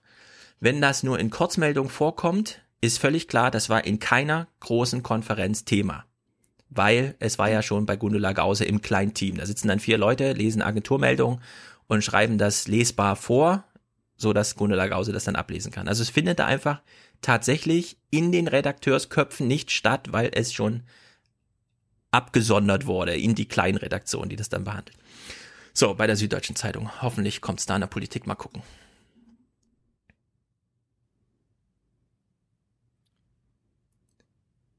Ja, es kommt in der Politik als Kommentar. Ja, ja zumindest als Kommentar, genau. Kerstin Gammelin. Ein Dreispalter. 80 Prozent äh, aus dem, aus dem Sprech von Altmaier ja. und ein bisschen ganz leichte Kritik. Äh, man könnte doch ein bisschen mehr machen. Aber ja. die, die Frage, was denn ein Staat mit 120 Milliarden, 160 Milliarden jedes Jahr mehr Sinnvolles anstellen kann, vollkommen, vollkommen, vollkommen weg. Ja. Also Armut findest du da nicht drauf. und Infrastruktur ja. findest du auch nicht drauf. Und Glasfaser spielt auch keine Rolle. ja, das, das finde ich halt so verrückt, dass, dass diese, dass diese Themen so einzeln behandelt werden. Also in Amerika gab es ja eine lange Diskussion, oder was heißt eine lange Diskussion? Obama kam ja damals und 2012 der Wahlkampf war ja sehr unter, von diesem Motto geprägt, wir machen jetzt Sachen, also sie kennen mich schon und so. 2008 war dieser Ich stelle mich vor Wahlkampf, aber 2012 war eben dieser Demokratie heißt, es gibt Sachen, die kann man nicht alleine machen. Die müssen wir gemeinsam machen. Und ich bin sozusagen der Agent des Gemeinsammachens. Und das fehlt ja in Deutschland komplett. Ja, also wir haben zu wenig Internet. Na gut, da gibt's halt diese Internetblasen-Leute, ich und Thilo zum Beispiel, die dann sagen, ja, das stimmt, es ist zu wenig Internet und was ist eigentlich mit der Netzneutralität? Das ist aber unser Spartenthema. Dann gibt's das Betreuungsthema. Das betrifft dann irgendwie ein paar Leute in Süddeutschland, weil es in Baden-Württemberg noch nicht klappt oder in Bayern die Tradition noch nicht da ist oder in Hamburg das eben so teuer ist. Okay, aber das findet, wird auch nicht gekoppelt, ja, an diese Finanzdiskussion. Und es wird alles separiert. Und so wie Jamaika auch daran gescheitert ist, dass Merkel nie aufstand und eine große Idee gemacht hat, bei der dann jeder sich dazu verhalten konnte und Maybrit Illner ein Thema abgeleitet hat. Es ging halt immer nur darum, kommt Jamaika, aber es kam nie die Frage, warum sollte Jamaika kommen und so weiter. Ja? Also es gibt überhaupt gar keine Verknüpfung. Und dann steht Merkel aber immer da, wir werden die Fäden zusammenführen. Frag mich, wer, welche Fäden? Sag's doch einmal, welche Fäden du überhaupt zusammenführen willst. Ja, so eine völlige Entkopplung. Es, es ist nur eine Frage, wer bekommt wie viel Geld vom, vom Zuwachs. Ja. Darum wird verhandelt. Ja, das ist, das ist die Manövriermasse. Ähm, die, die Frau Merkel ist ja ein Kind vom, vom Herrn äh, Kohl. Okay. Ja. Und der Herr Kohl, der Herr Kohl hat verstanden, seine Partei im Griff zu halten über schwarze Kassen. Ja, die hat am Lichtenstein gehabt. Und dieses Spiel hat die Frau Merkel gut gelernt. Und die Frau Merkel hat verstanden, dass man eine, ein, eine Partei im Griff halten kann, wenn man Geld hat. Und die Frau Merkel hat es nur geschickter gemacht. Die hat sofort an die Regierung kam, die Steuerkasse aufgemacht als Bedienung. Und wir werden es ja später, wenn du Lust hast, noch anschauen. Alle werden bedient. Ja. Und diese Merkel-Machtmethode, alle zu bedienen, ist jetzt leider bei der Jamaika-Koalition, obwohl so viel Geld da wäre, ans Ende gekommen. Mhm. Irgendwo ist den Leuten ins Unwald geworden, auch mit den vielen Milliarden mehr, weil die sind ja sowieso schon satt. Also satter mhm. als satt kann man ja nicht mehr werden. Also es ist einfach zu viel jetzt. Ja, also ja. keiner ist mehr hungrig. Ja, vom Prinzip her, Söder macht es ja genauso. Also Söder ist Finanzminister in Bayern und fährt durchs Land und hat jeden Tag zwei Termine, wo er mit so einem Scheck, heißt es dann immer umgangssprachlich, aber wo er mit so einem Finanzierungs äh, bewilligten Antrag irgendwo auftritt und hier nochmal und da nochmal und so. Und so hält er das auch zusammen. Bei Kohl kam immer noch dazu, dass er jeden Morgen eine halbe Stunde da saß und alle möglichen Leute, die in der Partei Geburtstag hatten, angerufen hat, persönlich als Kanzler. Und äh, so sozusagen, ach, der hat mich damals angerufen, der Kohl, ja. Also die Nachrufe wurden quasi in diesem Moment schon geschrieben, wo klar war, jeder hat mal einen Anruf von ihm bekommen. Ja, die, die Mägel lässt den Seibert anrufen. ja, das ist ja inzwischen, funktioniert es auch ganz gut. Aber Jamaika. Solidaritätszuschlag. Ähm, also ich war ja ein bisschen überrascht. Wir hatten ja auch einen Hörerkommentar, der nochmal darauf hingewiesen hat. Ja, ich, gesehen, ja, ich ja. mache eine Erzieherausbildung und mein Solidaritätszuschlag sind zwei Euro und so weiter. Und es wird auf jeden Fall ein mega Knaller, wenn sich die FDP mit diesem Top-Thema durchsetzt und sagt, das müssen wir abschaffen. Also es sind, es sind 17 Milliarden pro Jahr für den gesamten Bund. Äh, die Steuerschätzung sagt 160 Milliarden mehr voraus. Ja. Das ist ein reines, ja, ein reines Augenwischerei. Das kann man morgen weg, wegmachen. Ja, aber selbst die 17 Milliarden betreffen ja nochmal die Menschen sehr unterschiedlich. Weil das sind, also um zwei Euro auf 17 Milliarden hochzuleveln, das ist schon schwierig. Also so viele Menschen gibt es in Deutschland nicht. Das ist also irgendwie anders verteilt. Irgendwer anders profitiert davon, falls man einen Solidaritätszuschlag abschafft. Jetzt hast du mir so einen süddeutschen Text geschickt. Ich hatte einen anderen auf dem Weg dahin gefunden. Ich will nur mal kurz vorlesen. 14. November. Wir sind also vier Tage nach diesem ganzen oder fünf Tage nach diesem Steuerschätzungskram und so. Süddeutsche Zeitung. Mitten im Text. Viele Menschen in Deutschland hätten schnell große Probleme mit einem finanziellen Notfall. Jeder dritte Haushalt könnte seine Konsumausgaben nur wenige Wochen lang aus dem Ersparten heraus bezahlen. Nach dem neuen Verteilungsbericht des gewerkschaftsnahen Düsseldorfer WSI-Instituts haben die ärmsten 20 Prozent sogar praktisch gar keine Rücklagen. Die reichsten 5 Prozent der Haushalte dagegen könnten demnach von ihren Ersparnissen länger als 20 Jahre leben. So, wir haben also, ich, ich würde es jetzt mal grob rüberbrechen und sagen, wenn man einen Solidaritätszuschlag abschafft, dann profitieren genau die davon, die auch 20 Jahre mit Solidaritätszuschlag und ohne Einkommen leben könnten. also es ist sozusagen nochmal die, wie soll man sagen, es ist sowieso schon frech, was bisher ablief, also die Merkel-Rampe, dass es sozusagen die Einkommenssteuer, fast ausschließlich Einkommenssteuer ist, gekoppelt an die Lohnarbeit. Also keine Erbschaftssteuer, ist ja quasi auch ein Einkommen, ist ja mich immer darauf hingewiesen, ist ja auch ein guter Hinweis eigentlich. Sondern es ist die Einkommenssteuer, und der Solidaritätszuschlag, das, das ist nun wirklich, also man könnte nicht frecher im Umgang sein, um das zu fordern, wenn man diese Armutsprobleme hat und so weiter. Weil das nützt genau niemanden was von dem, wo man sagt, na, den müsste man, und zwar nicht nur aus so normativen, die Leute sind arm und deswegen geht's ihnen schlecht, sondern um einen Kreislauf am Leben zu halten. Also mir, mir, mir, ist, mir ist nicht wichtig, ob man jetzt Soli abschafft oder andere Entlastungen macht in der Steuer. Grundsätzlich sehe ich einen Spielraum, ohne dass irgendwas passiert, 1000 bis 2000 Euro sollte jeder Einkommensteuerzahler mehr im Mittel in der Tasche haben. Ja. ja, das ist easy da.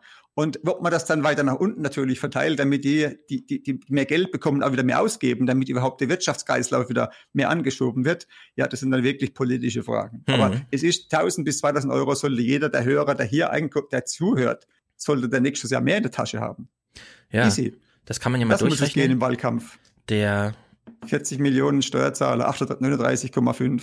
Ja, also ich meine, Mal 1000 zwei sind 80 Milliarden, easy. Mhm. 1000 Euro, wenn man das mal runterrechnet auf die Produktiv Produktivität von 40 Euro, die volkswirtschaftlich rauskommen, weil das war ja so äh, Plus, äh, Flassbacks, äh, Lohnstückkosten, Stundenlohns, Produktivitätsrechnung. Am Ende sind es 40 Euro, die eine Arbeitsstunde erwirtschaftet. Grob über alle Branchen mit allem und so weiter. Das hieß, es sind 25 Arbeitsstunden im Jahr, ne? Man müsste im Grunde nur Überstunden bezahlen und dann wäre man schon bei diesem Ziel, was du eben genannt hast. Man müsste nur die Überstunden, die anfallen, bezahlen. Ja, dann gibt's, gibt's da wieder mehr Steuer drauf. Da haben sie wieder Probleme mit das Geld aus.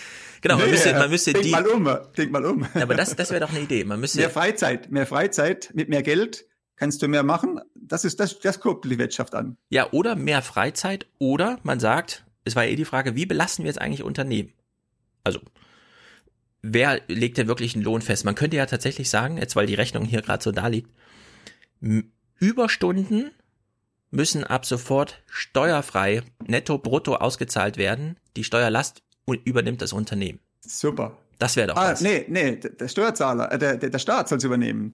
Ja, der Staat muss ich- sich dann mit den Unternehmen einigen, das ist egal, die können das Ja. sagen, entlassen wir oder wenn es aufkommt, darf es nicht vom Arbeitnehmer zu bezahlen sein, sondern Aber Stefan, jetzt machen wir Politik und ich bin kein, kein guter Politiker. ja, aber das, das wäre so- jetzt das, wär das, das erste, der erste Programmpunkt unserer Aufwachenpartei. Den Kanzler haben wir ja auch schon, haben wir gerade Ja, ich habe meine eigenen Programmpunkte. Überstunden nur noch brutto gleich netto. Wie der Staat das mit den Unternehmen klärt, ist egal, aber brutto gleich netto. Habe ich nichts mit zu tun momentan. Ich, ich muss abschalten. Ich will das nur mal kurz festhalten. Ich glaube, das ist eine Okay. ganz gute Idee. Siehst du, da bin ich mal so weit links vielleicht. Das müsste man mal durchrechnen. Das sind ja irgendwie eine Milliarde Überstunden oder so, die durchlaufen. Ja? Ich wird zu kompliziert. Arbeitszeit. Arbeitszeit ist das große Thema in Deutschland. Ja, ja. Also Solidaritätszuschlag finde ich, äh, al- also diese Idee, das abschaffen, ist eine Frechheit. 17 Mehrwertsteuer könnte man aussenken wieder auf, drei, auf, auf die alten 16 Prozent. das Genau, wäre genauso gut gehen. Ja, da sagte der Herr, zurück. Da hat der Herr Bofinger, weißt du, wir gucken jetzt mal kurz die Wirtschaftsweisen. Ich Mach hatte mal. das mal zurechtgelegt, weil da kommt auch das Arbeits, äh, das, äh, das Argument mit rein zum, zum, zur Mehrwertsteuer. Das ist ja dieses Fratscher-Argument in der Diskussion gegen Hüter und so weiter.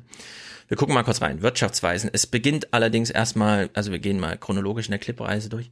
Es beginnt erstmal mit Herrn Schmidt, der Vorsitzender der Wirtschaftsweisen ist, also ein sehr wichtiger, kluger Professor in Deutschland, der, wie soll man sagen, na, das erfahren wir gleich, wie er so auf Regierungslinie ist oder nicht. Also Herr Schmidt begrüßt uns mal mit seinem Eingangsstatement. Ich habe mal das Europazeug drin gelassen und ein bisschen was zu Protektionismus und so. Und Wachstum natürlich immer ganz wichtig. Europa ist noch nicht so gefestigt, wie wir es im Ideal eigentlich halten wollten oder haben, haben wollten. Schließlich sind auch protektionistische Tendenzen im globalen Bild äh, auf dem Vormarsch gewesen und da habe ich mir so gedacht, ich habe mir das angeguckt, nachdem ich mit Flassbeck gesprochen hatte, der mit diesem Argument, Deutschland blendet Europa aus, hier wird Arbeitslosigkeit exportiert, äh, hier läuft's ganz schief, Deutschland nutzt das aus und das hat nichts mit, die sind nicht produktiv, also nicht produktiv genug, sondern das sind sie, aber die kommen halt mit diesem, mit dieser Lohnlücke nicht zurecht, weil sie das nicht mitmachen, sei es in Frankreich durch besonders tolle Gewerkschaftsarbeit oder sonst irgendwie. Und dass er in seinem Eingangsstatement im allerersten Satz sagt, ja, also Europa ist noch nicht da, wo wir uns das wünschen, ja. Das, da müsste man das Vorzeichen ja einmal umkehren und fragen, ja, aber wenn die Idee, wie es bisher gegen die letzten zehn Jahre so weitergeht, was meint er denn dann damit? Europa ist noch nicht da, wo wir uns das wünschen als Deutsche, ja? Also es liegt noch nicht zu krass am Boden. wäre die Interpretation, die man dann folgerichtig haben könnte nach dem Flassbeck-Gespräch. Also, also Stefan, der hat ja schon ein bisschen recht. Du hast, ich habe ich habe zwei Jahre in Italien gewohnt, gearbeitet und mhm. äh, eine Firma dort geführt die müssen sich auch bewegen. Also äh, wir, können nicht äh, die, die schlechten Angewohnheiten der Italiener und der Franzosen, sich zu verschulden und zentralistisch, äh, dirigistisch zu arbeiten, äh, mit den deutschen Gewohnheiten äh, der Steuerrampe, des, des Steuervergeudens äh, mhm. kombinieren. Wenn das Europa entsteht, gibt es eine Katastrophe. Also insofern muss Deutschland lernen, wieder mal vernünftig mit Steuergeld umzugehen äh, verantwortlich und die anderen müssen ihre Reformen machen und dann kommt Europa gut. Ja, oder eben Aber mit fairen Preisen, die nicht auf Lohnzurückhaltung zurückgehen, einen Wirtschaftsdruck erzeugen, der nun wirklich die Innovationskraft dann nochmal raustreibt. Also das ist ja nur, kommt ja oben drauf zu diesem, dass es in Italien eh immer ein bisschen schwierig war, aufgrund des Wetters oder wie auch immer die Branchen, die uns Deutschen so wichtig sind, auch aufzubauen. In Frankreich ist das ja zum Beispiel wieder ganz anders. Da hat man ja das ganze Ingenieurswesen und da hat man eben auch Diesels, die funktionieren, wie ein Diesel funktionieren soll und eben nicht äh, durch Kartelle hin und her gefaked worden. Also in Italien war es das äh, Arbeitsrecht, Kündigungsschutzrecht, das viel zu stark war. Die Firmen haben sich immer nach, nach 20 Mitarbeiter aufgespaltet in ja. kleinere Einheiten, weil die Kleinen durften entlassen, die Großen nicht. Ja. Und so entstehen eben keine Global Players, sondern es entsteht im Prinzip so ein Flickenteppich von Mini-Firmen und das hat Italien kaputt gemacht oder immer noch. Und ja. äh, das müssen die erstmal äh, korrigieren. Ansonsten werden sie nur an unserem äh, deutschen Tropf hängen. Das verstehe ich auch an einer Lindner. Ja, der hatte genauso recht. Weshalb man dann in Frankreich, äh, in Italien als manchmal größtes Unternehmen die Liga, die Fußballliga und so weiter hat. Ne? Das da ja geht's auch nicht, da geht's auch nicht. Immer solche Perversion gewesen. Also wir hören mal weiter hier bei Herr Schmidt. Europa ja. ist noch nicht da, wo er es haben will. Mal gucken, ja, was er noch ja. stellen die Wirtschaftspolitik vor Herausforderungen. Wir sehen zwei Handlungsfelder. Ein Handlungsfeld ist natürlich die Zukunftsfähigkeit der deutschen Volkswirtschaft. Äh, das andere Handlungsfeld ist die Rolle Deutschlands für die Weiter- oder bei der Weiterentwicklung äh, des Euroraums von Europa und beim Umgang mit dem Protektionismus. Für die Zukunftsfähigkeit der deutschen Volkswirtschaft sehen wir mehrere äh, Pfeiler, Eckpfeiler. Der eine, ich hatte ihn bereits eingangs erwähnt, ist, äh, ein, äh, sind solide öffentliche Haushalte. Wir gehen davon aus, dass es sinnvoll wäre, die eröffneten, durch die gute Einnahmesituation eröffneten fiskalischen Spielräume prioritär für die, solche Reformen einzusetzen, die das Wachstumspotenzial steigern. Also etwa ein wachstumsfreundlicheres Steuersystem, das können wir gerne in der Diskussion noch ausführen.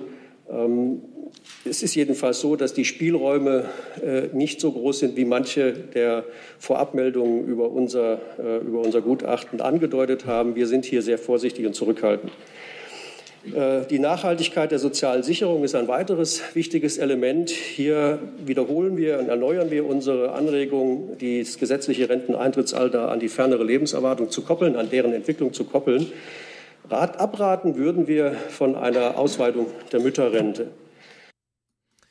Ja, länger arbeiten, damit und das ist dann, war der zweite Gedanke, damit als erstes das Wachstum gesichert ist der deutschen Volkswirtschaft. Ich wünsche mir in diesen Momenten schon, und das ist eben nicht so ein weinerliches, normatives Argument, aber wenn man einfach da sitzt und sagt, okay, wir haben zu viel Geld, Spielräume, okay, sind klein, also pipapo und so, aber wenn man dann mal sagt, Investition in die Lebensqualität der Menschen, weil wenn man sich anschaut, ich habe das ja in meinem Vortrag mal glasklar, weil ich da überzeugt bin von Lebensqualität im Alter von 20 bis 40 ermisst sich daran, wie viele Kinder man hat. Also ich unterstelle da einfach so eine intrinsische, man möchte sich doch zurückziehen auf so eine Kernfamilie und wenn dann Kinder da sind, ist einfach, da ist einfach mehr Halligalli und da ist einfach mehr los und so.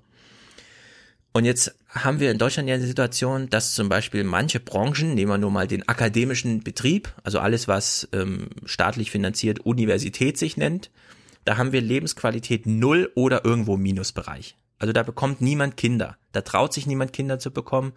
Alle haben hier so einen Sechsjahresvertrag, wenn überhaupt, den sie dann wahrscheinlich noch alle halbe Jahre, wenn es schlecht läuft, irgendwie erneuern müssen und so weiter. Und es sind eh immer nur halbe Stellen.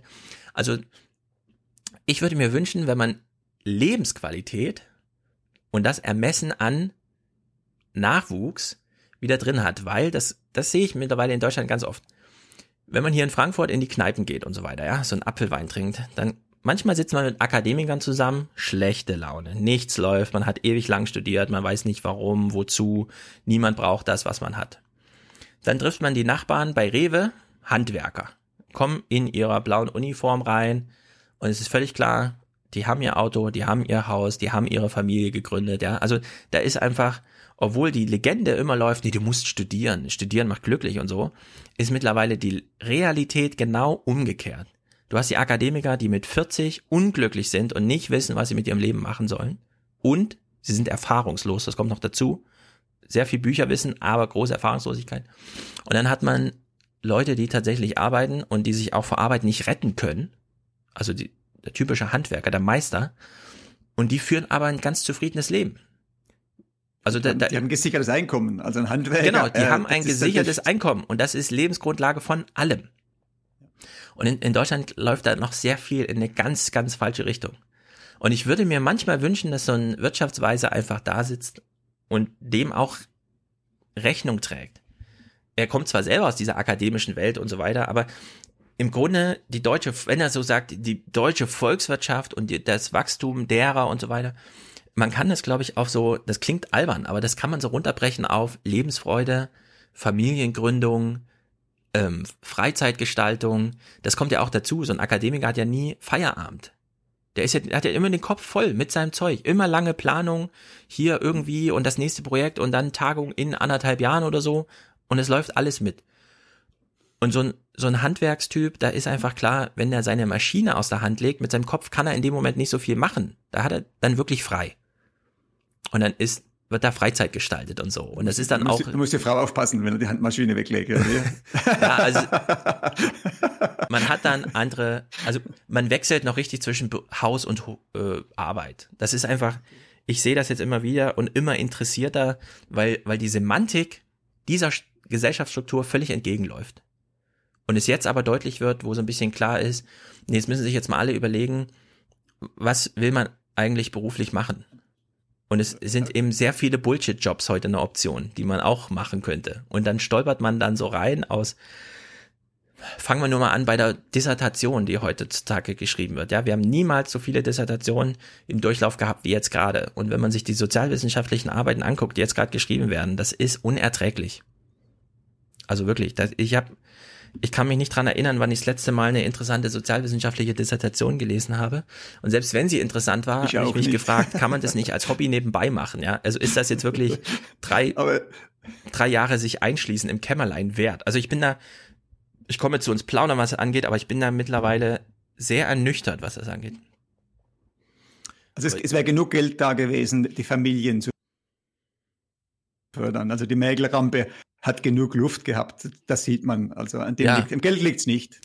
Ja, und es ist auch da nicht mal eine Umverteilungssache, sondern es hätte alleine Sicherung. eine Entlastung bei Einkommen sein können. Entlastung oder Sicherung der Einkommen. Genau, Sicherung, Perspektive schaffen, also gerade in diesem akademischen Bereich, ja, es gibt null Perspektiven heute, null.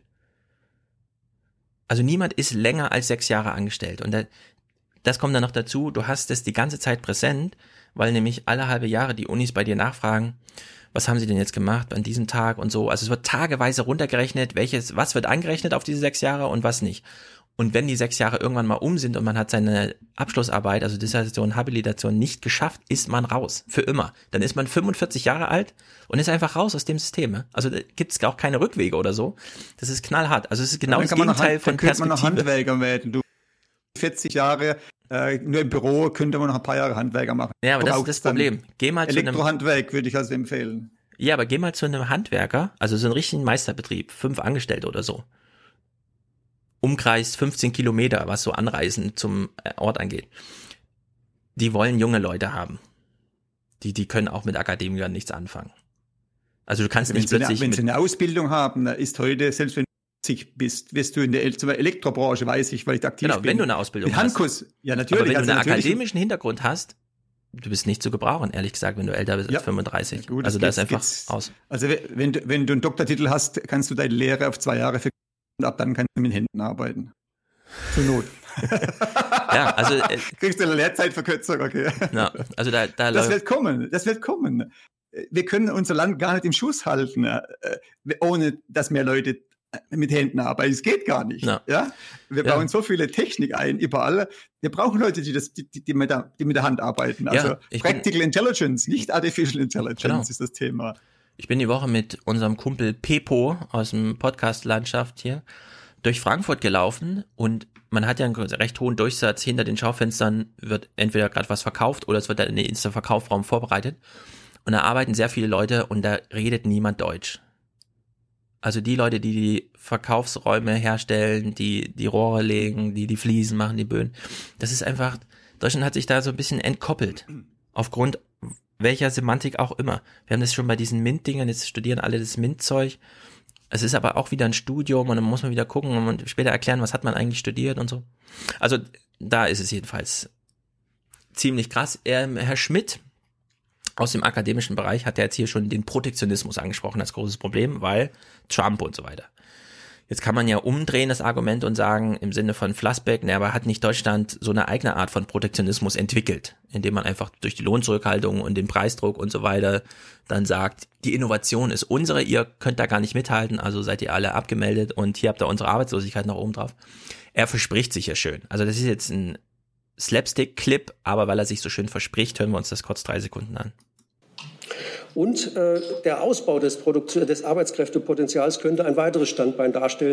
Also der Ausbau des Protektionismus, äh, des Arbeitskräftepotenzials. Ah, okay, okay. es ist also. So, jetzt Tilo. Tilo war ja mit dabei. Äh, es ist ja hier BBK-Veranstaltung. Tilo hat mal eine Frage an den Herrn Schmidt. Herr Schmidt, ich will Sie mal explizit fragen. Also was fordern, fordern die Wirtschaftsweisen, um die Ärmsten der Gesellschaft weniger arm zu machen, um die kleineren und mittleren Einkommen zu entlasten. Ich rede jetzt nicht über die Reichen. Und Herr Bofinger, wäre es nicht angemessen, zum Beispiel eher die Mehrwertsteuer zu senken, als äh, den Soli abzuschaffen? Ja, bevor Herr Schmidt antwortet, es kommt jetzt die längste Antwort von Herrn Schmidt aller Zeiten, die er wahrscheinlich jemals gegeben hat, weil das ist ja eine Frage, die ihn in die Bredouille bringt, also muss er da sehr viel Material ran schaffen, um davon abzulenken. Weil Herr Bofinger aber diese Frage noch bekommen hat von Thilo zum Thema Mehrwertsteuer, wäre das nicht auch da mal so ein Entlastungsding, so wie wir es ja eben auch angesprochen haben, da eine ganz überraschende Antwort gibt, die ich auch erstmal ganz gut und dokumentierungswürdig halte, müssen wir uns durch die Antwort von Herrn Schmidt quälen, aber ich habe sie zwischendurch so ein bisschen beschleunigt, also wundert euch nicht. Ich will nur nicht, dass der Eindruck verloren geht, wie lang seine Antwort wirklich war, ja. Also denken Sie nicht auch mal an die Armen und im, Ra im Raum schon so, warte mal, die Armen, ist der Thilo Jung schon wieder so ein Idiot, der hier völlig am Thema vorbei und so. Deswegen hören wir uns Herr Schmidts Antwort mal so ein bisschen an. Ich spule unrelevante Teile schnell vor, sodass wir dann noch Bofinger hören am Ende. Ja, also wir führen ja jedes Jahr eine, jedes zweite Jahr äh, mal äh, etwas mit höherer Frequenz. Als jedes zweite Jahr führen wir eine Einkommensanalyse durch, Verteilungsanalyse, äh, weil es natürlich äh, ein wichtiges Thema ist, auch für die Ökonomen und auch für den Sachverständigenrat, auch unserem, äh, ein Teil unseres Auftrags ist, die Verteilungssituation im Land zu skizzieren. Ähm, äh, wenn man das macht, äh, haben Sie auch äh, in einem unserer letzten Kapitel dieses Gutachtens wieder ausführlich, können Sie das nachschauen, dann sieht man, dass sich die Verteilungssituation bei den Einkommen und bei den Löhnen, bei den Markteinkommen einerseits und bei den verfügbaren Nettoeinkommen nach Steuern und Transfers sehr deutlich unterscheidet. Und das gibt die erste Antwort auf, von einer zweigeteilten Antwort auf Ihre Frage, was kann denn der Staat tun, was soll der aus unserer, Staat tun, äh, aus unserer Sicht tun.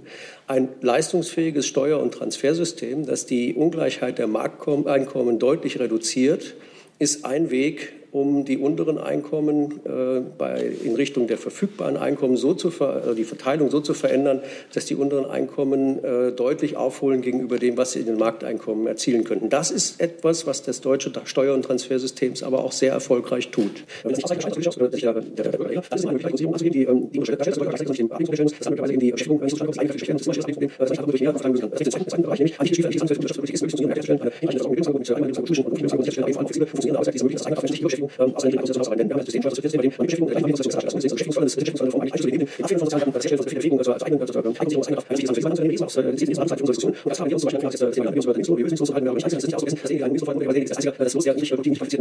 Die Frage ist einfach nur, wie hilft man ihnen am besten? Da können funktionierende Märkte möglicherweise viel besser wirken.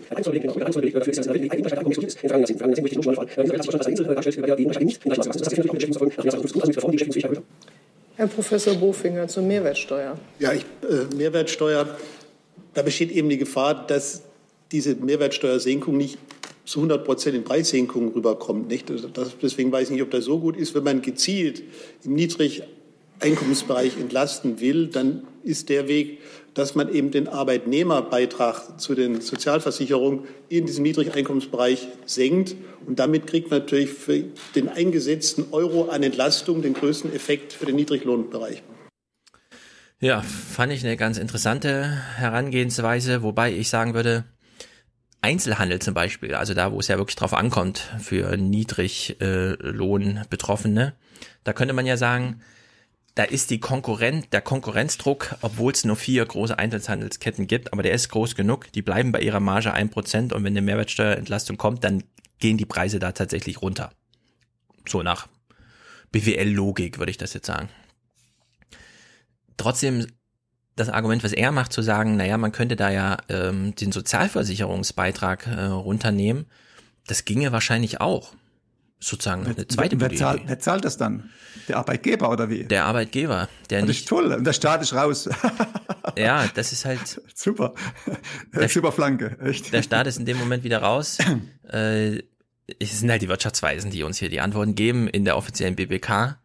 Aber ich finde es als Hinweis trotzdem ganz interessant, weil bestimmte Einkommensklassen bezahlen ja auch tatsächlich keine Einkommenssteuer, weil da so viel intern verrechnet wird und so weiter, dass man ja sagen muss, es gibt so einen Korridor halt, bei dem man wirklich Einkommenssteuer zahlt. Der ist unten null und dann oben recht zügig gedeckelt und dann ist man halt in diesem nicht sehr hohen, also es geht dann so, es gibt keine weiteren progressiven Stufen, das ist ja so ein Problem, aber äh, es gibt sozusagen so einen Korridor an Einkommen, wo man tatsächlich was machen kann. Und dass man sagt, Sozialversicherungsbeiträge, es sind ja im Grunde feste Kosten. Also da kann man ja einfach von heute auf morgen sagen, ja, äh, das sind, da wissen wir, um wie viel es geht, weil das steht auf den Lohnabrechnung drauf und das wäre dann auch eine Entlastung sichtbar. Ich weiß halt wieder nicht, wenn der Flassbeck sagt, im Grunde geht es um Lohnstückkosten, dann ist den Unternehmen doch eh egal, wie das aufgeteilt wird. Also was ist ein Arbeitnehmeranteil, was ist ein Arbeitgeberanteil, das ist ja am Ende egal. Ja, es wird ja intern irgendwie verrechnet und dann wird halt irgendwas auf die Lohnabrechnung geschrieben. Also ich kann keine Weisheit erkennen, große, bei dieser Vorschlag. Aber ja. Es gibt ist eine wunderbare Ablenkung vom Kernthema, was kann der Staat tun? Ja. ja. Und das bedeutet entlasten, Punkt. Und jetzt verschiebt man es auf die Arbeitgeber. Halte ich, halte ich nichts davon. Die Arbeitgeber haben eine super, super Lobby. Die werden das wieder schaffen, das wieder abzuwälzen. Und der Einzelne hat keine, keine Gegenkraft. Und ja. Sie haben, wir haben es ja gehört am, am Intro. Äh, wer vertritt die Interessen von denen, die haben, sind keine ja. Partei. Äh, das ist also ja. wird, wird zerredet. Deswegen würde ich auch erstmal sagen, äh, Mehrwertsteuer ist, glaube ich, ein ganz guter Hebel, weil die Marktdrucke, also der Marktdruck ist da hoch, um den. Es gibt da keine großen Monopole. So. Also Mehr Mehrwertsteuer wäre ein sichtbares Zeichen, dass der Staat äh, Steuern äh, sich eine Diät verordnet hat. Hm. Es ist ja auch immer die Frage, gibt's nicht, wenn man eh schon eine Aufteilung hat von 7 und 19 Prozent, ob man nicht diese sieben Prozent sowieso in manchen Sachen auf Null senken kann. Dafür, und das ist eben auch interessant, es gab jetzt eine Überlegung, dass man sagt, Sachen, die besonders ungesund sind, Cola und so weiter, die kann man ja auf 29 Prozent setzen. Ja, also eine Gegenfinanzierung über, wenn du wenig Geld hast, aber eben ja, mit diesem Argument das nicht für Kippen und Cola ausgibst, dann machen wir einfach 0% Mehrwertsteuer. Also sowas, diese Mehrwertsteueridee von Fratscher, die finde ich einfach gut weil er eben auch immer wieder darauf hinweist, 40 Prozent der Deutschen haben im Grunde kein verfügbares Vermögen. Also die haben am Monatsende oder am Monatsmitte ein Einkommen und das muss dann reichen bis zum nächsten Einkommenstag und dann ist null Spielräume. Und da werden aber Spielräume aufgemacht, wenn man den Gang zu Rewe oder zu Norma oder was weiß ich, wenn man den dann entlastet auf dieser Ausgabenseite. Gut, ähm, und Energie wird auch billiger. Und Energie ist, ist ziemlich gestiegen die letzten äh, sechs Jahre, Energiekosten. Da wird ja auch Mehrwertsteuer drauf gerechnet, auf die Kilowattstunden. Die genau. müssen günstiger werden. Energie sind immer so Sachen, also wir haben ja auf der einen Seite so eine Aufklärung von Monitor war es, glaube ich, die mal dieses, wie viele Leute kriegen eigentlich Strom abgestellt und das waren dann so eine krasse Zahl. Millionen von Menschen können es irgendwie nicht bezahlen. Bei denen dies bezahlen, ist es aber so unpräsent, dass man gar nicht genau weiß, wie viel bezahlt man eigentlich für Strom, ja. Also man kriegt einmal im Jahr so einen Brief, aber ich, ich glaube, wenn man auf der Straße rumfragt, wie teuer, also wie teuer ist dein Strom, kriegt man im Grunde keine guten Antworten, weil es keiner so richtig weiß, wie, wie da eigentlich wirklich die Belastung ist. Also in der Hinsicht ist das. Sie steigt, das ist ja, sie steigt ja, mehr wie im Rest Europa. Offenbar, ja. So, Thilo äh, hat Herr Schmidt gefragt, was machen Sie für die Ärmsten? Jetzt hat er hier nochmal ein ein ähm, Thema aufgeworfen, Leih- und Zeitarbeit, wo ich auch wieder sagen würde, ja, das ist ein Top-Thema für die Ökonomen, ja, weil Volkswirtschaft okay, aber es bricht sich eben runter auf, wenn man die Volkswirtschaft irgendwie stabil, äh, toll im Wachstum und so unterstützen möchte. Wer trägt denn die Volkswirtschaft? Also wo kommen denn die 40 Euro Produktivität pro Stunde her? Naja, nach Marx Logik immer noch vom Arbeiter. Thülow wirft also mal eine Frage auf, auf die wir keine Antwort bekommen, weil die Journalistin oben am Tisch einfach meint, sie kann ja auch mal diese Frage kurz bewerten. Aktuell ist es in Deutschland ja so, dass Zeit- und Leiharbeit billiger ist für einen Arbeitgeber, als äh, Leute anzustellen. Ähm, das ist ja, das macht ja diese Arbeitgeber, also ist gut für die Arbeitgeber. In Frankreich ist es ja andersrum, da ist es ja äh, teurer, Leiharbeiter und Zeitarbeiter einzustellen. Darum die Frage, auch aus, sozial, aus sozialer Sicht, das sind ja meistens Menschen, die ähm, in prekären Jobs arbeiten. Sollte man die dann nicht wenigstens bevorteilen, indem sie mehr Geld verdienen als ein normaler Arbeitnehmer? Aber es ist jetzt nicht eine Frage, wie sich das auf die Wirtschaft, naja, die Entwicklung. Ich habe hab aber eine Antwort, die vielleicht, also. Ja. Das muss man sich mal vorstellen, ja. Thilo stellt eine Frage. Das ist eine Veranstaltung, bei der Journalisten, nämlich die Bundespressekonferenz, die Wirtschaftsweisen einladen, um Stellung zu beziehen. Thilo stellt eine Frage zum Thema Leiharbeit und die Journalistin-Kollegin, die Hauptstadtpresse, sitzt oben, streckt noch so die Hand aus zum Herrn Professor und sagt, Sie müssen jetzt nicht antworten, ich kann das auch einfach hier abloggen. Also es hat doch jetzt nichts mit Wirtschaft zu tun, die Frage zur Leiharbeit, oder? Also es sind Zustände, man kann es sich nicht wirklich vorstellen. Die Antwort von Herrn Schmidt, die er geben wollte, kann man aber kurz zusammenfassen. Leiharbeit ist die Einstiegsdroge in, den reguläre, in die reguläre Beschäftigung. Also dieses Standardargument. Was allerdings wieder dieser französischen oder auch der Schweizer Logik widerspricht, dass Leiharbeit viel besser bezahlt wird, weil irgendwer muss ja das Risiko bezahlen oder irgendwer muss das Risiko tragen, also warum nicht auch dafür bezahlen und den Leiharbeiter einfach für mehr Geld einstellen. Also ich hatte nie Leiharbeiter, ich hatte 350 Leute hier, äh, aber ich hatte nie Leiharbeiter, weil es so einfach ist, Leute einzustellen, dann wieder zu Leiharbeiter einstellen. Das, ja. das ja, das ist in, in, Deutschland ist es ja mittlerweile 5, die Hälfte aller Neueinstellungen sind zeitweise Leiharbeiter und es betrifft eben vor allem junge Menschen dann. Gut, zum Thema Verteilungsungleichheit, letzter Clip von Herr Schmidt. Ähm, Gibt es eigentlich jetzt Wichtigeres oder Unwichtigeres zum Thema, es gibt ja eine gewisse Unverteil äh, Ungleichheit und Verteilungsungerechtigkeit und so weiter. Er gibt natürlich die erwartbare Antwort. Also es ist relativ äh, kurz zu beantworten. Wir sagen ja nicht, redet bitte nicht mehr über Verteilung. Wir haben äh, vielmehr gesagt, es gibt wichtige Themen, die äh, wir, die Deutschland, die deutsche Gesellschaft herausfordern werden, die deutsche Wirtschaftspolitik herausfordern werden. Die großen Herausforderungen der kommenden Jahre werden die Alterung sein, die Digitalisierung, das, was von außen, insbesondere Europa und weltweit auf uns einströmt. Der Verteilungsdiskurs ist, hat seine volle Berechtigung, aber dass er im Mittelpunkt steht und quasi diese anderen Herausforderungen aus, dem, aus der Aufmerksamkeit, aus dem Mittelpunkt der wirtschaftspolitischen Aufmerksamkeit drängt, das hielten wir für die falsche Prioritätensetzung. Das ist alles. Ja. So, die Wirtschaftsweisen. Wirtschaft ist Bruttosozialprodukt. Ist das richtig? Ja. Nur. Er hat nichts gesprochen, der Bruttosozialprodukt, weil da gibt es eine ganz heiße Entwicklung. Die heißt nämlich, dass der Staat sich immer mehr nimmt, die Steuerquote steigt. Und Herr Schmidt und seine Wirtschaftsweisen haben das nicht, nicht angeführt. Zu Beginn der Amtszeit Merkel war das 20,2 Prozent.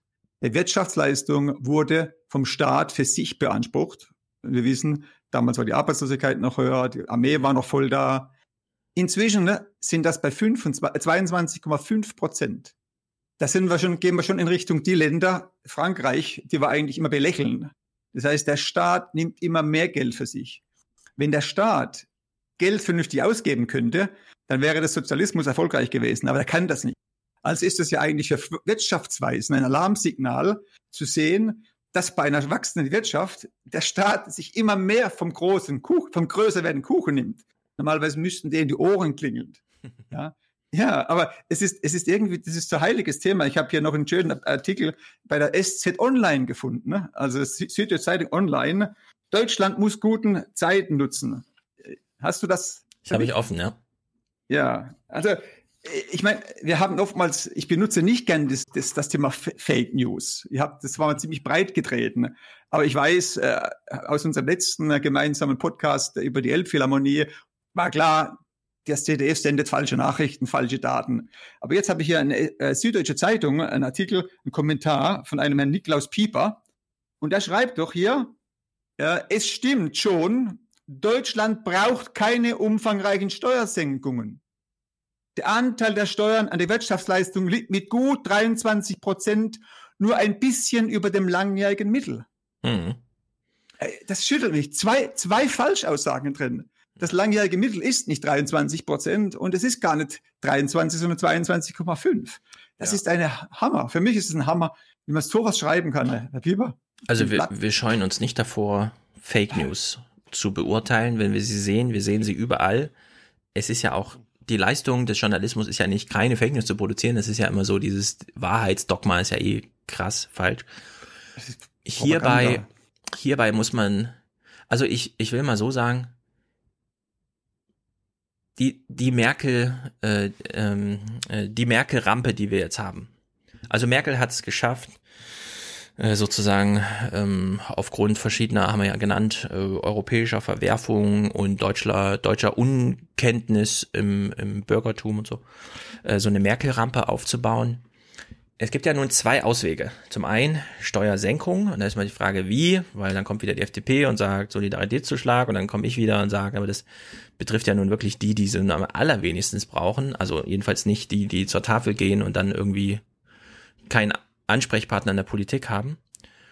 Oder man macht eben das, was Flassbeck so ein bisschen als Idee hat, eine Investitionsagentur. Weil das hat ja der Schmidt eben auch angesprochen. Umverteilung meint er ist ja kein großes Problem, aber zum Beispiel Digitalisierung. Ja? Ich meine, Digitalisierung ist ein Problem. Wo denn bitte? Wir haben zwar drei Internetminister, aber ich meine, der Verkehrsminister, der nun sozusagen federführend bei Netzausbau ist und so, der hat sich ja nicht mal um die Bahn oder sowas gekümmert in seiner Zeit. Also der war ja null interessiert an irgendwas. Der hat ja wirklich nur Autobahn, Testautobahn für automatisches Fahren und dann eben die, die Automobilbranche irgendwie unterstützt.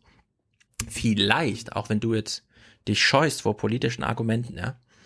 Aber ich finde, man könnte auch eine Rechnung aufmachen, zu sagen, wie viel Geld ist denn jetzt da? Also da im Sinne von die Merkel-Rampe. Ab wo könnte man abschöpfen? Wo kann man einfach mal einen Strich reinziehen und sagen, das ist aber gut, dass dieses Geld da ist. Und dann überlegen und dann sozusagen einen Wettstreit ausschreiben. Ja? Also dass Jamaika sich nicht mehr um sich selbst dreht, so eine Verhandlungsrunde, bei der nur noch die Journalisten sich dafür interessieren, wer haut jetzt jedem, wem auf die Fresse oder so, sondern ganz nah an dieser Frage, wissend, wie viel Geld zur Verfügung stünde, auch wissend, was ist eine Bundesaufgabe und was ist eine Länder- und eine Kommunaufgabe und das dann eben ordentlich zu, ordentlich zu differenzieren und dann zu sagen, so, Digitalisierung. Deutschland hat damals den Fehler gemacht und gesagt, äh, wir privatisieren das mal so weit, dass die Unternehmen mit hunderten Milliarden ins Minus gehen, um hier ähm, Netzfrequenzen zu haben. Natürlich wollen sie das Geld irgendwie wieder haben, weshalb heute noch das Internet so teuer ist. Jetzt könnte man ja sagen, okay, Fehler erkannt und jetzt haben wir eine Merkel-Raute, bei der wir mal abschöpfen und dann einfach sagen, Investitionsagentur, zack, hier, ähm, es ist ab sofort nicht mehr Aufgabe der Unternehmen, drei Infrastrukturen parallel aufzubauen, weil wir drei Unternehmen haben, die sich darum kümmern, sondern zu sagen, wie der Autobahnbau, ab jetzt machen wir das mal so, großer Kurswechsel, das Geld dafür ist da. Und dann hat man das zweckgebunden. Beim Internet hätte man sogar die Idee zu sagen, das ist nun wirklich Infrastruktur per excellence. Egal welche politische Idee man hat. Internet braucht man dafür. Egal welche Idee man für den Arbeitsmarkt hat, für die Mobilität, egal was ja, Internet wird dafür gebraucht. Das ist so neutrale Infrastruktur wie eine Autobahn. Bei einer Autobahn könnte man auch sagen, so ein Auto ist aber teuer und es ist eine Privatanschaffung und sehr viele Leute kaufen sich kein Auto mehr, sondern fahren lieber Bahn. Ja? Also selbst auf der Autobahn, bei der völlig klar ist, das ist Staatshand, auch wenn jetzt Investitionsfragen anders gelöst werden, ist das einfach staatliche Infrastruktur, die man ja, nicht alleine macht. Und ich würde sagen, beim Internet, also so ein Smartphone kostet 50 Euro heute, das ist einfach diese Netzstruktur zu schaffen. Und zwar aufzuholen mit anderen Ländern. Nicht mal irgendwie eine tolle deutsche Investitions-, Innovationsleistung, sondern nur aufzuholen mit anderen Ländern, ja. Dafür könnte man so eine Merkel-Raute jetzt nutzen. Also keine Steuersenkung und von mir bleibt auch die Mehrwertsteuer, wo sie ist. Armut ist ein Problem, aber dafür Internet. so irgendwie. Ja, aber, aber das, Pro das, Problem ist, der Staat hat die Fähigkeit verloren, sinnvoll Geld auszugeben. Ja, wie kriegen wir denn hin? Wie kriegen wir da ja, die Straßen werden privatisiert. Ja. Grundgesetzänderung in diesem Jahr für 10 Milliarden Judas-Geld haben alle Länder zugestimmt, ja. die, die, die, die, die Straßen abzugeben in die Hoheit des Bundes. Zehn Milliarden waren genug. Ja, ja. macht man eine Grundgesetzänderung. Das heißt, man muss erst einmal die Denke im Staatswesen ändern, damit das Geld, das man zu viel hat, irgendwo sinnvoll angewendet werden kann. Und was, was ich, ich meine, wenn, wenn, wenn ich Unternehmen führe, das Heilsamste, was es gibt, sind Budgets äh, deckeln. Ja. Wenn das Budget gedeckelt ist, beginnen alle zu diskutieren, wer hat das wichtigere Projekt und welches Projekt kann man wie effizient machen.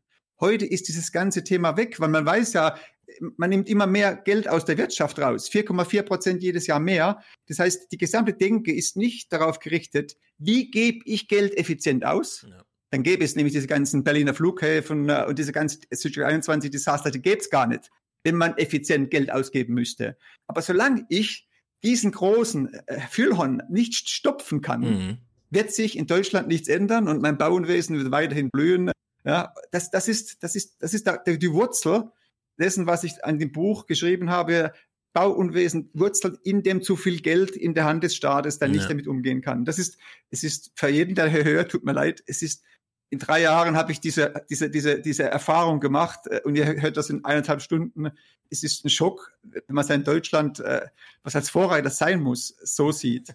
Es ist, äh, ja, also das ja, ist ja bei der Elfi Schock. damals schon aufgefallen. Man kann ja an einem Projekt das schief geht, an dem man auch erklärt, warum es schief geht. Also es gab keine Budget-Obergrenze, sondern es war für alle klar, wenn es mehr ist, halt mehr und wenn es länger braucht, dann machen wir halt länger. Es, und es, es wurde nicht geplant, es ja. wurde begonnen ohne Entwurfsplanung, es wurde gegen geltendes Recht, wurde es gestattet. Ja. Kann man nachlesen bei den Bundesrechnungs-, Landesrechnungshöfe, die haben das offiziell dokumentiert, der wird gegen geltendes Recht verstoßen und es ist scheißegal.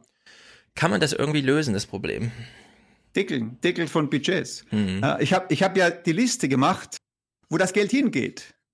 Lassen, können wir mal sprechen über das, die Frage, wohin geht denn eigentlich das Geld? Wohin gehen diese 120, 280 Milliarden mehr? Mhm. Ja, äh, wir hatten arme Leute gesehen äh, im Eingang.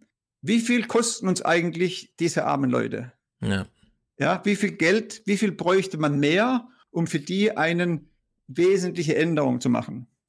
Und ich habe das mal nachgeschaut. Die gesamte Sozialhilfe, und das sind immer Daten, alle meine Daten, die ich heute kann man beim Bundesfinanzministerium oder beim Statistischen Bundesamt direkt googeln. Ich werde es ja auch auf die Regierungsverhandlung.de legen, aber die Daten sind frappierend. Es sind 27 Milliarden Euro für die gesamte Sozialhilfe, die der Staat, Kommunen, Land und Bund leistet. Man muss sich die Zahl mal vorstellen, vor einer 120, 160 Milliarden Zuwachs an, ja. an, an, an, an Steuereinnahmen, die die, die die Weißen jedes Jahr prognostizieren. Ne? Wie viel, wie viel, wie viel Millionen ja. Leute dort leicht, für mich ist das dieser Mann am Anfang, wo er gesagt hat, für mich kümmert sich keiner. Ja. Das, der hat recht. Ja, ja dieser Man Mann kam übrigens aus Nordrhein-Westfalen, also Duisburg. Ja. Und gestern kam die Meldung, das Sozialticket also die Subvention für eine Monatskarte für Wohngeldberechtigte und so weiter, soll jetzt gestrichen werden, weil man die 40 Millionen für das 16 Millionen Einwohner, 18 Millionen Einwohnerland, diese 40 Millionen möchte man klüger investieren. Also 20, 20 Prozent muss man das senken, äh, muss man das äh, steigern. Das bringt so viele Menschen einen, einen guten Tag, ja. ja. Oder du, du schaust, schaust dir die, die, die ganze Hartz IV, Arbeitslosen, ihr redet oft über Hartz IV. Wisst ihr denn eigentlich, wie viel Geld das macht? Was kostet Hartz IV? Was kostet uns die gesamte Grundsicherung im Falle von Arbeitslosigkeit pro Jahr? Hartz IV macht, äh, also 50 Prozent von Hartz IV ungefähr geht in die Verwaltung. Die, die davon profitieren, sind also die, die im Grunde die Anträge schreiben, dass die Armen nichts bekommen und so. Die dann wieder in, in unendlich viele Gerichtsfälle äh, münden. Ja, okay. Also weiß ich nicht. Ich habe mir nur die Zahlen mal angeschaut, äh, um sie ins Verhältnis zu setzen, äh, was denn die Wirtschaftsweisen für Zuwächse prognostizieren. Und es hat mich vollkommen überrascht, weil man macht das ja nicht jeden Tag. Es sind im Mittel 45 Milliarden Euro pro Jahr, dass uns die Grundsicherung äh, im Falle von Arbeitslosigkeit oder eben Zusatzleistungen kostet. 45 Milliarden. Man muss sich einmal vorstellen, das sind 160 Milliarden Mehreinnahmen pro Jahr werden von den Wirtschaftsweisen vorhergesagt. Dort eine wesentliche Verbesserung zu machen und den Leuten mehr Schutz zu geben, das ist das Beste, um die Wirtschaft anzukurbeln. du hast die, Zahlen genannt, wie viele Leute am, am Ende vom Monat nichts haben. Wenn man den Leuten mehr Geld gibt, dann werden sie auch ausgeben. Also und, und, und vielleicht kriegen sie auch noch Kinder, weil sie vielleicht dann äh, weniger, weniger unsicher sind, die, die heute einen Job haben und Angst haben, dass sie auf dieses Hartz-IV-Niveau runterfallen. Das ist ja die Angst. Ja. ja, es gibt in Deutschland, das habe ich ja mit Flassbeck ganz am Ende, kein Ökonom, der in diese Richtung denken würde. Nicht mal Marcel Fratscher vom DIW würde noch mit Umverteilung kommen, sondern der würde sagen, naja, da muss der Staat halt mehr tun, damit über Bildung äh, ähm, Chancengleichheit hergestellt wird. Und dann würde ich wieder sagen, aber das geht dann wieder dahin, dass alle studieren wollen und dann sind sie mit 40 äh, sozusagen am Ende der Straße angekommen, äh, kommen, machen keine weitere Karriere in der Uni und außerhalb sind sie unbrauchbar. Ja, also es führt sozusagen, man kommt um so eine Umverteilungs, sei es auf der Einnahmenseite durch Entlastung von oder auf der Ausgabenseite durch diese marginale Erhöhung von den Sozialbudgets, ja, führt eigentlich keinen also Weg dran vorbei. Also die Frage war, wohin geht die Mäkelrampe? Mhm. Wer profitiert von der Mäkelrampe? Und es sind nicht die, die Hartz-IVer und es sind auch nicht die Sozialhilfe für Pflegealte. Es ist gestiegen, hat, man hat was gemacht, genauso wie viel Bildung. Es ist tatsächlich auch mehr Geld für Sinnvolles ausgegeben worden. Aber nicht im Verhältnis, es sind dann 10, 20 Prozent gestiegen, nicht im Verhältnis zu diesen 60 äh, Prozent Steigerung äh, in, den, in den Einnahmen. Aber wer das Geld kriegt, ist gut. Wenn man sich die Budgets anschaut, der Ministerien, wie finanziert sich der staatliche Overhead, die Governance, wie finanziert sich die? Und wenn man da sieht, äh, dass ein äh, Auslandsministerium äh, sich das Budget innerhalb von zehn Jahren verdoppelt, wir sprechen hier über Milliarden, okay? Mhm. Das sind 2,5 Milliarden, die da mehr kriegen, dass ein Innenministerium sich 120 Prozent mehr holt. Das sind auch wieder 6, 7 Milliarden. Also wenn man sich, ich habe eine Liste in, auf meiner regierungsverantwortung.de, die holen sich alle mindestens die 60 Prozent Erhöhung plus die Einsparungen beim Bundeswehr und beim Sozialhaushalt, die werden dann von manchen Ministerien noch getoppt. Die maximale Erhöhung sind 220 Prozent mehr Budget pro Jahr. Das heißt, der gesamte Regierungswasserkopf ja. steigt und das, und das perfide, ich habe mich immer gefragt, warum entscheiden denn unsere Bundesverwaltungs-, äh, unsere Verfassungsrichter so relativ auch wieder staatsfreundlich? Äh, warum drehen sie nicht stärker für die, für die äh, öffentlich-rechtliche Unabhängigkeit ein, dass wir einen immer so kritischeren Journalismus kriegen? Wenn man sich anschaut, dass denen ihre Budget auch um 80 Prozent in zehn Jahren gestiegen wurde. Das heißt, wenn Sie sich anschauen, wenn du dich anschaust, der Bundesrechnungshof kriegt auch innerhalb von zehn Jahren 80 Prozent mehr. Der Bundestag bekommt 60 Prozent mehr. Das heißt, dieses Geld, dieses zu viel, geht an alle staatstragenden Institutionen. Jeder, der mitmacht, der ruhig ist, bekommt was davon ab. Hm. Ja, und die Zahlen sind einfach so groß, das sind zig Milliarden. Wenn ich es anschaue, was man tun könnte mit dem Geld, wenn man es, Anführungszeichen, den, den, den Hartz oder den, den, den Sozialhilfe gibt, das sind Leute, die, das gibt Jobs, das sind Pflegekräfte, ja. die vernünftig bezahlt werden. Das ist das Konjunkturprogramm, das dieser Herr Schmidt eigentlich verkünden müsste. Sorry. Ja, also das also, Innenministerium, das hatte ja letztens die tolle Zahl letztes Jahr. Ich hab's hier, genau. Ähm, ja. Man hat jetzt mehr Budget für Beraterleistung als für, den eigene, für das eigene Personal. Also die, die hatten in zehn Jahren ohne Flüchtlingskrise 120 Prozent zugelegt. Die kosten uns fast 10 Milliarden pro Jahr. Ja. 10 Milliarden im Vergleich zu einer, einer, einer 27 Milliarden für die gesamte Sozialhilfe mhm. oder 45 Hartz IV. Das ist völlig aus den Fugen gelaufen. Im Endeffekt ist es so, die gesamte politische Betrieb möchte, dass die Steuern weiter steigen, weil direkt die Budgets gekoppelt sind. Das heißt, mehr Steuer, mehr Budget. Ja, ja aber dafür haben die sehr schöne Gebäude in Berlin alle jetzt, die neuen Ministerien. Ja, das sind Peanuts im Vergleich äh, zu dem, was sie an, an Sozialausgaben für sich selbst haben. Das Verrückte ist, dass die Anzahl der Personen sinkt. Also da müssen, da, da muss unheimlich viel Geld gehortet werden. Also Leute, die Vermögensbildung auch schon abgeschlossen haben. Also die haben keine Sorgen äh, mit, mit Kinder äh, in die Welt setzen. Aber es sind halt vielleicht zu weniger. Wenn man Sorry. in den Betrieben drin ist, ja. Ich habe das auch jetzt erlebt in Bonn. Wir waren ja bei unserem Hörertreffen in dem Klimaglobus von Gerd Müller, also Entwicklungsministerium. Und es war eine völlig absurde Einrichtung, weil da steht mitten auf den Rheinwiesen einfach so ein großer Globus für zwei Wochen in dem drin so Zuschauertribünen aufgebaut waren und dann hat man halt so einen Film sich angeguckt, der dann noch moderiert war von den öffentlich-rechtlichen Personal und so weiter. Und dann konnte man da pff, virtuelle Realität erleben und es wurde alles so hin und her gezaubert und man hat an einen Punkt gemerkt, dass das alles Prototypen waren. Also da wurde nicht von der Stange irgendwie mal so, sondern da war einfach Budget offen für alles. Und dann hat man auf den Rheinwiesen so Plastikböden äh, ausgelegt, damit man nicht im Schlamm rumläuft. Nur haben sie dann eben oben drüber äh, Dächer gebaut, so dass die Luft nicht abziehen konnte. Dadurch, dass das ja so ein Erlebnispark sein sollte wie das nun mal so ist im November, wenn der Rasen nass ist und ähm, ähm, da nichts abziehen kann an der Luft und so und da auch kein Licht drankommt an den Rasen, da modert dann vor sich hin. Und du bist dann da rein, ist natürlich Sicherheitsschleuse wie am Flughafen und so, ja, weil warum auch nicht? Da geht es zwar um nichts und so, ja, aber man will, soll sich ja mal wichtig fühlen als normaler Bürger, wenn man da hingeht. So, dann geht man da rein und stinkt. Ja, also du gehst in das Ding rein und es stinkt, weil niemand vorher mitgedacht hat irgendwie, dass man da nicht drei Monate lang den Rasen abdecken kann.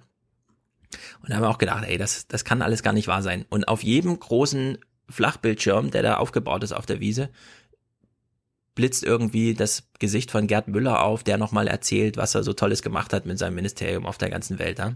Also so eine Showveranstaltung, wo du denkst, ja, hier wurden mal wieder fünf Millionen irgendwie versenkt für nichts.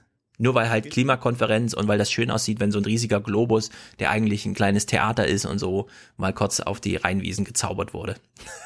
Also das Geld ausgeben. Beim Bauen habe ich es gesehen, aber ich bin auch ein großen Forschungsprojekt, Forschungsmentor, ein Projekt, das vom Bundesministerium finanziert wird. Mhm. Das ist das ist hirnlos. Also das ist einfach Geld ausgegeben äh, was da, denen ich wurscht, egal was rauskommt. Ja. Mhm. Und äh, was, was wir aussehen, wenn, wenn du im Zug unterwegs bist oder durch die Stadt läufst, du siehst überall Werbung von der Bundesregierung. Was mache ich mit dem Geld, das ich nicht für Sinn verwenden kann? Ich mache Werbung und gebe es großen Verlagen, äh, kauft, kauft Plätze in, in, in ganzen Zeitschriften, äh, große Plakatwände, Internetwerbung. Das heißt, das, was eigentlich eine Regierung gemäß Grundgesetz gar nicht machen darf, Werbung für sich, wird einfach gemacht. Okay, das wird gemacht, weil man ja. Geld hat. Ja, Bei der und, Bundeswehr, und, das Budget waren 8 Millionen. Werbemaßnahmen ja, nur für eine YouTube-Kampagne. 8 Millionen Budget. Plakatwerbung. Die, Deutsche Welle mit 340 Millionen zu finanzieren äh, und dann auch Deutschland zu bestrahlen damit. Das ist eigentlich gegen das Grundgesetz.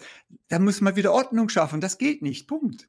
Ja, aber ja. heute sind alle so in diesem mehr Geld. Jeder, jeder, wo ruhig ist, bekommt mehr Geld solange er mitspielt. Und ich bin mal gespannt, wie lange es noch geht. Mhm. Äh, wichtig ist, dass, es, dass die Änderung kommt, wenn Deutschland noch Geld hat. Wenn diese Sache hochkommt und Deutschland hat kein Geld mehr und ist in Krise, dann ist übel. Ja, dann haben wir in dann, den dann, Bundesministerien dann genau die gleiche Stimmung wie überall sonst, wo Geld fehlt. Genau. Das geht nicht. Das muss, das muss umgesteuert werden. Deckelung von Budgets und den Rest, so wie du gesagt hast, in Investitionstopf rein der nicht direkt zugreifbar ist von Ministerien, ja. dann kommt's gut. Ja, was ich halt nicht verstehe, das habe ich mit Thilo auch schon mal besprochen, aber wäre es nicht sowieso sinnvoll zu sagen, Deutschland hat eine To-Do-Liste. Und sobald mehr Geld da ist, wird diese To-Do-Liste abgearbeitet. Und dann sind da fertige Projekte drauf und die heißen dann Digitalisierung und Schulen und was ist alles. Können nicht, du kannst nicht bauen. Also die können, die haben, die haben verlernt, das Geld auszugeben. Schau dir Autobahnbau an. Ja, diese Autobahnplanung, äh, die, die der Dobrindt abgegeben hat, der, der Präsident vom Bundesrechnungshof hat es offen kommentiert. Es ist Nonsens. Die Zahlen, die drinstehen, sind falsch. Die haben sie geschätzt, weil sie gar keine Zahlen haben. Die wissen gar nicht, dass, wie, man das plant. Das ganze Bauverfahren, die Planungen, das ist alles nicht sinnvoll. Vergabe ja. an den billigsten etc. Da komme ich wieder zu meinem Kerngeschäft. Das heißt, selbst wenn du ihnen noch einmal 100 Milliarden gibst, werden sie Deutschland nicht den Schuss halten können. Das ist keine Frage des Geldes und dein, dein Netzausbau genauso. Es ist eine Frage der Governance, der Regelmechanismen. Und diese Regelmechanismen sind heute dominiert von Stillhalten, gibt es immer mehr. Wie lösen wir denn das jetzt, das Problem? Ja, erstmal be bewusst machen, du weißt das. Ja, hier im, im Autopodcast, ja, erstmal, wenn es Leute wissen und wenn die, wenn die Presseleute nicht mehr davon ausgehen können, dass es unter dem Deckel bleibt, ja, dann irgendeiner wird die Nerven verlieren und es bringen. Weil jeder, jeder, jeder, jeder Pressejournalist, man, wenn er diese Zahlen hat, müsste sich seines Berufes schämen eigentlich. Dass, es, dass man es nicht bringt. Das ist so eine stillschweigende Schere im Kopf. Ja. Ja, man, man, man spürt, es ist nicht, aber es ist, keiner fühlt sich berufen, das an die große Glocken zu hängen, weil der Erste, das macht, kriegt hinterher, ein, ein, ein, wird abgestraft. Weißt du, es ist wie bei meinen Recherchen für mein Buch, das Bauenwesen, das Deutsche. Keiner wollte offen was sagen, weil jeder hat Angst, ist ja im System drin. Ne? Die Leute, die in Berlin leben, die wollen keinen Schnitt haben. Das sind ja Kollegen, die davon bezahlt werden. Verstehst du? Mhm. Das ist schon hart von innen, das zu machen. Ja, aber wenn du mich fragst, was ich machen würde, ich würde den, den Habeck äh, also zum Kanzler wählen. Was haben wir denn von Habeck als Kanzler? Er ist, der kommt von außen. Also Ja. ich, ich meine, das Problem ist ja Der kommt alle. von draußen, genau. Ja, von außerhalb, von Berlin, das Berliner Raum. Er ist ja der Draußenminister, weißt du? Er Berlin, ja, ich weiß, ich habe es ich hab's gehört, der Außenminister Agra. Aber das, das, die Berlin, das, das Berliner Klientel ist ja so verhaftet. Du hast ja Sondierungsgespräche, alle duzen sich, haben persönliche Beziehungen. Das ist nicht gut. Du brauchst Leute von außen, von Ländern, die, die gut funktionieren.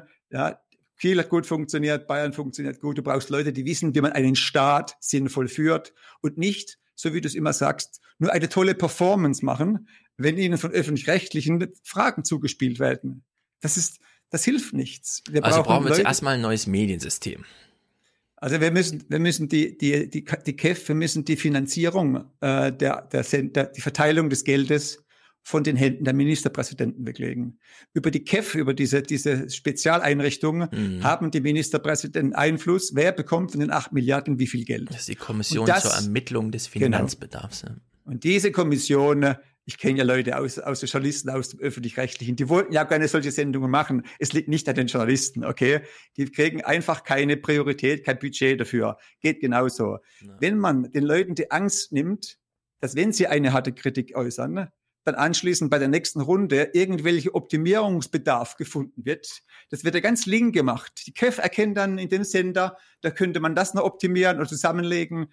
Man muss einfach mehr wie, wie, in England das BBC, man muss die Einflussnahme der Politiker auf diese Medien abstellen. Das geht nicht. Ja, oder machen Staatsfunk draus. Dann, haben dann, dann machen wir die, die ganzen Zwangsbeiträge weg. Dann weiß man, okay, der Staat finanziert Aber heute müssen die alle sehr vorsichtig sein. Und ich weiß, wenn ich verantwortlich bin für Mitarbeiter, und wie gesagt, ich habe auch ein kleines Unternehmen mit 350 Leuten, ich möchte keine Leute entlassen. Und ich denke auch die Leiter der Sendeanstalten, die wollen keine Leute entlassen. Und die Gefahr über, über einen zu kecken Beitrag, wenn man diese Mäkelrampe thema thematisieren würde, das wäre ein Karrierekiller. Da kommst du nirgendwo mehr an in Deutschland. Ja, das ist, das ist der, da, muss der, der Wind drehen und am Endeffekt müsste es ein Habeck, der hat die mediale Brandweite, irgendein Politiker, der, der muss riskieren, die Merkel-Rampe zu thematisieren und sagen, Leute, wir hören auf. Ja, das ist der Wille, aber er ist nicht da. Momentan weiß es ja Hm. niemand. Ja, ich frage mich, warum, warum auch die Jamaika-Verhandlungen da so gescheitert sind, weil der Habeck war nun in diesem Team, weil er selbst eine Jamaika-Erfahrung gemacht hat in Schleswig-Holstein. Er hat damals bei Junge Naiv schon zum Thema ähm, Angst viel gesagt. Jetzt war hier, war ja zu sehen bei Ilna das Thema Armut sehr präsent. Also Angst und Armut sind ja eigentlich die Themen. Wir haben es jetzt, jetzt mal umgedeutet in Lebensfreude und so weiter. Und scheitern tun die Dinger dann aber an offenbar an Familiennachzug oder so ein Kram, ja. Da geht's um, also da geht's im Grunde um keine Menschen, sondern also zahlenmäßig, das absolut marginale Zahlen. Die werden dann da so aufgebauscht. Im Grunde wissen alle Journalisten vor Ort, dass es ein, wie soll man sagen, ein Stellvertreter-Thema war. Das ist ein Theater. Genau, das ist ein reines voll- Theaterspiel. Reines Theater. Hat, hat nichts mit, mit Genau. Realität. Aber es gibt null. Also das ist eben so interessant, weil das in den Bundesministerien genauso ist. Es ist ja kein Wissensproblem. Die Leute, die einen Bullshit-Job haben, die wissen ja, dass das ein Bullshit-Job ist. Ich sehe das an den Unis ja auch. Diese Drittmittelbeschaffung und alle sind nur genervt und keiner kommt zu dem, was er eigentlich machen will und Dissertationen werden verschoben, weil der Professor wieder will, dass man hier irgendwas organisiert und so. Also man kommt ja zu nichts. Und alle wissen aber darüber Bescheid. Aber der Knoten platzt eben nicht. Ja, weil niemand ist auf Lebenszeit angestellt, da geht's schon mal los, sondern man ist immer auf Abruf so ein bisschen. Man hat keine Alternative, also man weiß halt nicht, was man sonst noch machen soll in seinem Leben, wenn man plötzlich nicht mehr wissenschaftlicher Mitarbeiter von Herrn Professor so und so ist. Das ist eben in diesem Medienbetrieb auch. Die haben intern halt so einen Verschiebebahnhof, bei denen relativ häufig klar ist, die Leute machen im Grunde nichts mehr. Also wenn man beim Bayerischen Rundfunk da unten vor den Gebäuden steht, mitten in München, also wirklich Mil Millionenwerte an Immobilien. Und dann sitzen da Leute drin und man weiß genau, ja, die haben zwar vor Jahren mal Tonaufnahmen für die Hörspiele gemacht, aber heute kommt das eben alles aus dem Archiv, ja. Jetzt gibt's Unternehmen, da bucht man sich halt, wie, wie hört sich das an, wie jemand die Treppe runtergeht, dann wird das halt eingebaut. Und diese ganze Studio, Architektur ist völlig sinnlos und die ganzen Toningenieure braucht man nicht mehr und das ist alles in Software gemacht. Aber trotzdem sind die Leute noch da und machen halt irgendwas und reden da auch so drüber, aber würden es halt öffentlich nie thematisieren. Ne? Und das, in diesem Bundesministerium genau das Gleiche. Dieser Auftrag, ich wäre gern dabei gewesen, als Gerd Müller damals gesagt hat, ihr Klimakonferenz, ich will, dass da so ein Globus steht und dass da ein Film abgespielt wird und der Film soll in 3D auf dem Globus projiziert werden und so und alle dachten so, ja, okay dann gibt man halt jetzt fünf Millionen aus für den Scheiß, ja. Und alle wissen, dass es Blödsinn ist. Aber es wird halt alles einfach gemacht. Weißt du, in, den Deutschen fehlt ein Wort, den, den, in, in, im Engelsächsischen in England bekannt ist, Governance. Ja. Und wenn man keinen Begriff hat, über etwas zu sprechen, kein gemeinsam, kann man auch nicht daran Argumente und Konsequenzen ableiten. Schaut euch mal an, was Governance bedeutet. Bei uns heißt es immer in Deutschland, wenn irgendwas schiefläuft, wir wechseln die Person aus das hat nichts mit den Personen zu tun. Die Personen äh, passen sich dem System an. Und wenn das System nichts ist, man muss ganz objektiv über das System sprechen. Und in Deutschland ein, ein Systemfehler, der offensichtlich ist, ist, dass dass man die Amtszeiten zum Beispiel des Kanzlers nicht begrenzt hat. Das ist ja, das ist ja in, in Afrika würden alle lachen. Das, das muss man offen ansprechen und zwar nicht, weil das schlecht, weil, weil die Kanzlerin schlecht ist oder sowas, sondern weil es für die, für, die, für eine Demokratie schlecht ist, wenn einer auf endlos regieren kann. Die Mägelrampe ist nur sinnvoll, wenn man endlos regieren kann, dann kann ich mich endlos in diesem, in diesem, dieser Rampe weiter oben bewegen. Also ich, mir, mir tut die Frau leid, weil die hat natürlich, wenn sie abgesägt wird und die Mägelrampe kommt raus, die kann nirgendwo mehr hinlaufen. Ja, ich meine, wenn mit, den Menschen auf der Straße wissen, wie ihnen das Geld aus der Tasche gezogen wurde, um es zu verbrassen äh, oder in, in ihre eigenen Overhead zu stecken, dann wird die ein Problem haben. Ja? Mhm. Dann, dann kann sie im Gutenberg hinterhergehen und nach Amerika umziehen. Das ist, ich verstehe, dass das schlimm ist, aber das ist nicht eine, Schu eine Schuld der Frau Mägler, sondern das System verlangt das, wenn du am Anfang mal begonnen hast, die Steuern anzuziehen, dann, dann wollen alle, dass weitergemacht wird. Da, ja. du, das, ist, das macht alle hungriger und ja. gieriger. Deswegen, das, das sind solche Dinge grundlegende Strukturdinge. Entschuldigung. Genau, Strukturdinge. Weil du das nennst jetzt Merkel, ich würde eben auch sagen, Merkel muss weg, aber nicht, weil wir was gegen Merkel haben, nee. sondern das ist wie jeder Chef, man bringt seine Leute mit, irgendwann spielt sich das im Hintergrund so ein und dann gibt's auch ein großes Bedürfnis, dass das am besten so bleibt. Und am, am Ende muss man wahrscheinlich sagen, das Problem ist, die Kanzler, die wir haben, haben keine richtige Exit-Strategie. Die gehen immer als Loser aus dem Amt. In Amerika ist das ja völlig anders. Da hast du nach acht Jahren äh, bist du durch und dann bist du der große Star und dann warten alle auf den ersten Ton von dir, nachdem der neue Präsident da ist. In Deutschland bist du automatisch ein Loser. Entweder innerparteilich, weil du dich nicht durchsetzen konntest, als äh, jetzt habe ich hier einen Konkurrenten, der es macht für meine Partei, oder weil du eben wirklich eine Wahl verloren hast, so wie Kohl damals und so, ja. Und dann, und dann bist du halt einfach raus. So. Und am, am Ende ist es vielleicht tatsächlich einfach nur so ein kleines Ding der Achtung, weil so ein Kanzler austauschen, eine neue Regierung, neue Staatssekretäre, alles neu, das ist eine echte Veränderung. Das bringt richtig was mit. Da gucken sich Leute das an und denken, hm, müssten wir das nicht eigentlich mal aufarbeiten? Wer käme denn in vier Jahren beispielsweise auf die Idee zu sagen, ich arbeite jetzt mal die Merkel-Jahre 2005 bis 2009 auf? Ja, das ist antike Geschichte in diesem Moment. Es ist zwar eine Wirtschaftskrise gewesen und wir sollten wirklich nochmal hingucken, was wir mit Real Estate gemacht haben und so, äh, mit Hypo Real Estate und so. Aber das ist dann schon antike Geschichte. Kein, es wird keine Überlebenden mehr geben, ja. So, so lange ist das dann fast schon her. Und das finde ich auch krass in Deutschland. Dass so klug das mit dem Grundgesetz alles war, aber dass man diese regelmäßigen Neustarts verpasst hat, da reinzuschreiben. Trotz Hitler als Erfahrung. Und einem tausendjährigen Reich. Also, aber, aber, das, aber das, Problem ist, das Problem ist ja nicht äh, der Neustart.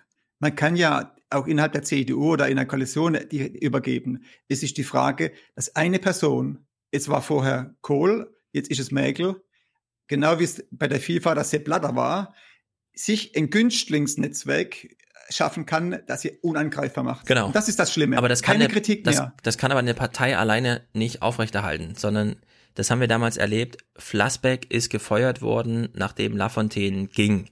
Und dann hat man neue Staatssekretäre und die haben neue Büros und dann ist schon relativ viel neu über den Austausch von Personal. Es ist zwar immer noch die SPD, aber es ist eben doch ganz anders. Und bei Merkel, ich meine, sie hat jetzt zum Beispiel Außenpolitik, ja. Wir, also das ist jetzt sozusagen, da könnte man genauso darüber reden, unser Verhältnis zu Russland. Ist das nicht genauso krank wie äh, die Merkel-Rampe, ja?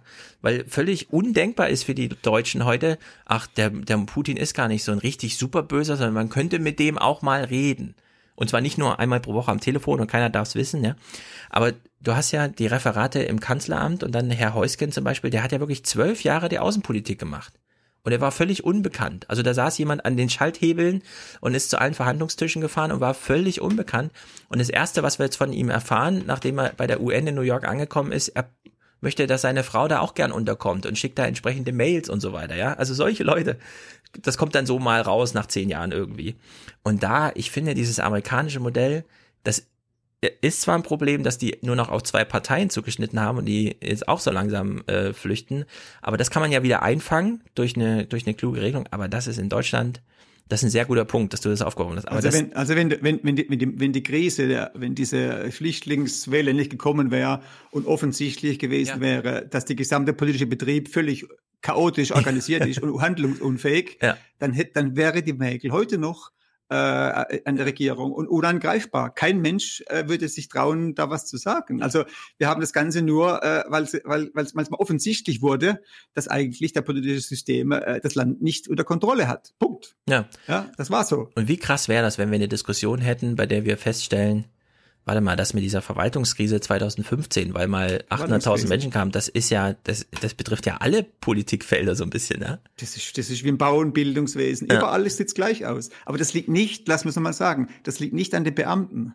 Also die Beamten werden massiv abgebaut. Das ist das Einzige, was sich die Politiker äh, prof- profilieren, Beamten abzubauen. Die einzigsten, die noch auf das Gesetz schwören müssen, die sich ans Gesetz halten müssen, sind die Beamten. Und deswegen hat man die letzten zehn Jahren die Beamten massiv abgebaut. Hm. Die stören beim, äh, Genau. beim Geld ausgeben. Beamten raus, Berater rein. Und Berater Berater wissen, weiß, wie es geht. Genau so ist. Genau so ist. Da Ja. ist das ja. Oh Mann, Ja. okay, wir können keine Lösung anbieten, heißt das jetzt, außer Kanzlerschaften zu begrenzen und sowas. Budgets deckeln. Nee, Öffentlichkeit. Deckel. Müsste- wenn Öffent- Atmende also- Deckel einführen. Das ist doch gerade. Was machst Atmende Deckel. Wir hatten doch jetzt Jamaika, das ist doch gescheitert am atmenden Deckel. Jetzt könnten wir ja sagen, Kanzlerschaft, atmende Deckel. Budgets, nicht mehr atmende Deckel, sondern Fix. knallhart. äh, ab, abkappen? Und dann sollen, Steuerdiät. genau, dann soll der ungewaschene Beton auch mal dastehen als Bauruine, wenn es nicht geklappt hat, als Mahnmal für alle, die da dran vorbeilaufen. Genau. Und die, und die Leute müssen verantwortlich gemacht werden. Und das geht nur über eine fitte Presse. Die Presse muss aus der Kontrolle der Ministerpräsidenten entzogen werden. Ja. Ja, und dass das Verfassungsgericht das zulässt, dass man das hintenrum über Pauschalabstimmungen in, dem, in den Länderparlamenten Pseudo macht, das ist, ist- wenn sie nicht so viel Geld zusätzlich bekommen hätte, der Bundesverfassungsgericht würde sagen, ja, das haben vielleicht logisch überlegt. Aber wenn ich so viel Geld, mehr Budget kriege, wenn ich 70 Prozent mehr Geld kriege, das ist irgendwie, dann, dann hat das ein Geschmäckle, wie man sagt. Okay, ich bin da Badenser. Das schmeckt, das schmeckt schlecht. Okay. Mhm. Und wenn die, und wenn die, wenn die, wenn die Bundesrechnungshof ihre, ihre ganz schlimmen äh, Veröffentlichungen einfach nur ins Netz legt und keine Pressekonferenz drüber macht, hat das auch ein Geschmäckle. Man könnte es ja auch mal an die große Glocke hängen. Ja, dass beim Bauen äh, eigentlich grundsätzlich gegen das geltende Recht verstoßen wird, aber es ist, es ist straffrei. Und das sollte man einfach, wenn man die Leute nicht in einer Welle von mehr Geld hat, vielleicht beginnen sie etwas wie ist kritischer Mhm. zu denken und zu handeln. Das ist alles.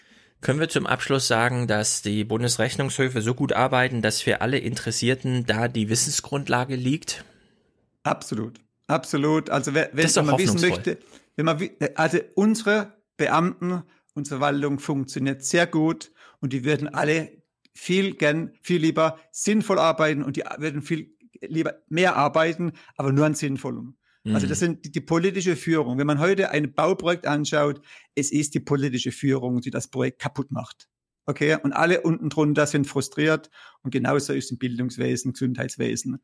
Und wenn man es beim Bauen, das ist ja das, was ich mir auf die Fahne geschrieben habe, ich habe einen Forderungsmaßnahmenkatalog äh, abgestimmt mit Bau, Bauspezialisten aus der Branche. Mhm. Wenn man das durchgesetzt bekäme, würde sich zeigen, oh, das Governance ändert sich. Wenn wir es beim Bauen nicht schaffen, wo du anschließend über deine mehr Miete und mehr Baukosten ja auch die Mehrkosten dafür bezahlst. Das wird ja auch, alles wird ja teurer. Ja, dann werden wir es woanders nicht schaffen. Also insofern passt für mich diese Governance und das Bauen relativ gut zusammen. Es war eine notwendige Fortsetzung. Und ich höre nicht, ich höre nicht auf, bevor ich ins Gras beiße.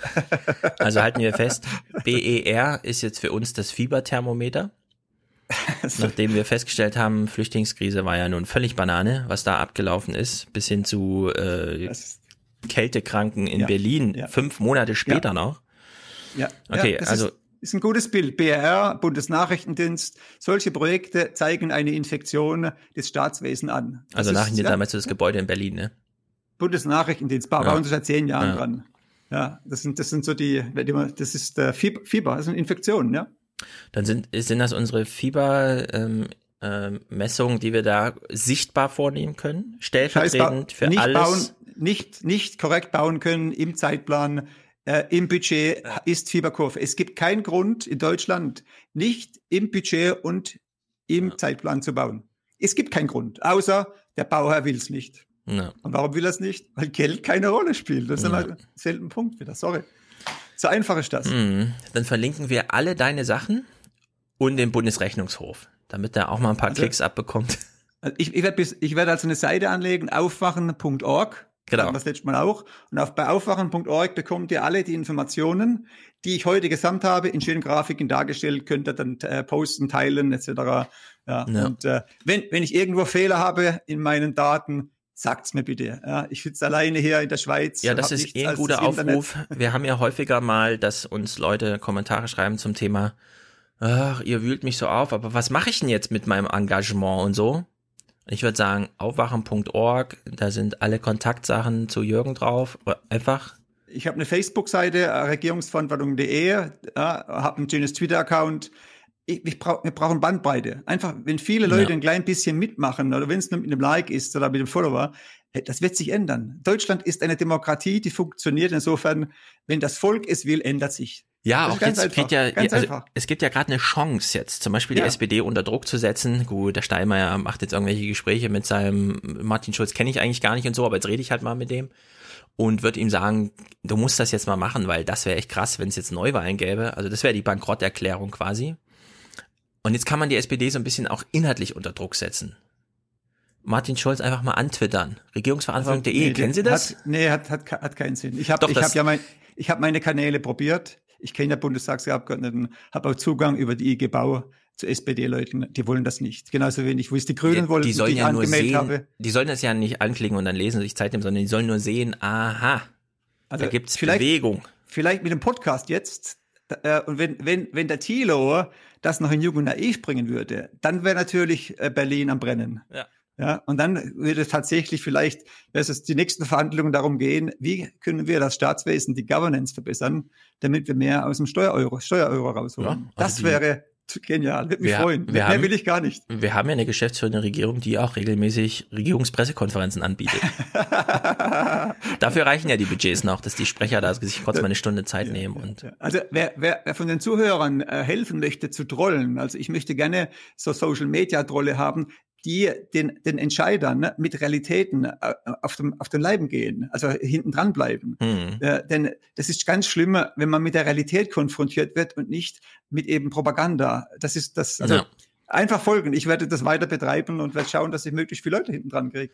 Ja, dann- wieder eingeladen wird, wenn ich brav bin. Dann beschließen wir diese Ausgabe heute mit Ja. einem ständigen Appell, heute nochmal wiederholt, zu mehr Realität wagen Ja. im Diskurs und in der politischen Debatte. Wo auch immer man sie führt, selbst am Küchentisch schon. Mehr Realität wagen. Ein Appell für mehr Realität. Egal was Maybrit Illner sonst für Themen setzt. Mehr Realität. Sehr gut, Jürgen. Alles ist verlinkt und wir sehen dich dann auch bald wieder, weil sind ja laufende Themen. Herzlichen Dank. Hat mir Spaß gemacht, ja. Auf Wiedersehen. Sehr gut. Wiederhören. Jetzt kommen noch so ein paar Audiokommentare und natürlich Matthias hat auch wieder Musik geschickt. Also großartig und dann kann uns, weil wir nächste Woche fallen wir wirklich mal aus. Also äh, es lässt sich jetzt nicht anders machen. Ich bin nicht da und Tilo ist nicht da. Ich vertreibe mir die Zeit schön an der Ostsee. Tilo ist irgendwo im Krieg und Krisengebiet. Aber die Woche drauf gibt's dann Aufklärung inhaltlicher Art, was das alles mit auf sich hat und so. Und dann hören wir uns auch wieder. Macht's gut. Tschüss.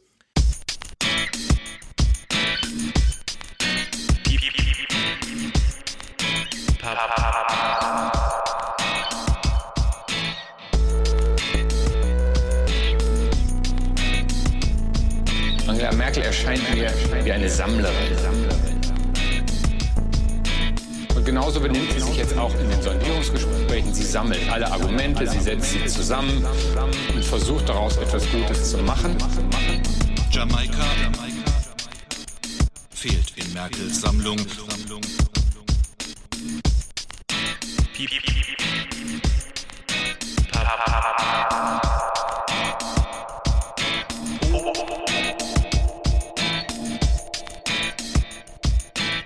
Jamaika. Das war nämlich unser Bericht aus Berlin an einem dramatischen Abend. Noch wissen wir nicht, ob Jamaika endgültig gescheitert ist oder doch noch zum Durchbruch kommt. Doch wenn ja, äh, dann wäre das eine unkontrollierte politische Sprengung, deren Folgen noch gar nicht abzuschätzen sind. Hallo, Terror. Das ist eine Bombe. Das ist eine Bombe geplatzt. Es ist besser, nicht zu regieren, als falsch zu regieren.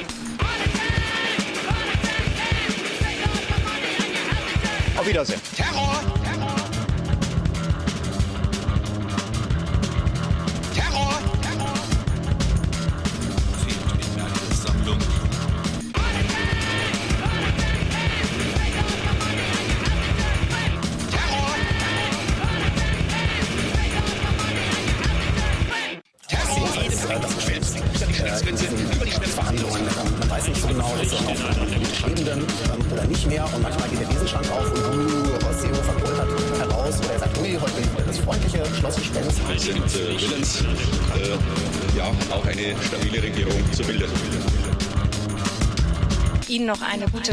Sie das erstmal. Erst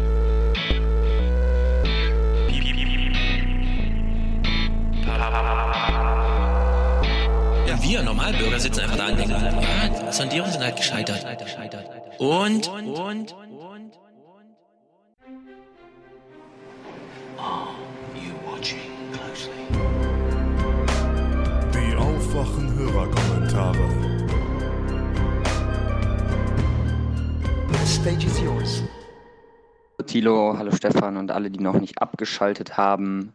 Ähm, hier ist Till. Ich wollte euch ganz herzlich für schon mal zumindest den ersten Teil eurer ähm, Folge mit Heiner Flassbeck danken. Ähm, ich bin noch nicht weiter gekommen, weil ich jetzt erstmal Stefans Aufruf gefolgt bin und einfach den WhatsApp-Sprachnachricht-Knopf gedrückt habe. Ähm, und zwar ist es so, dass ich in Maastricht studiere, und zwar Economics, also VWL, wie es in Deutschland heißt.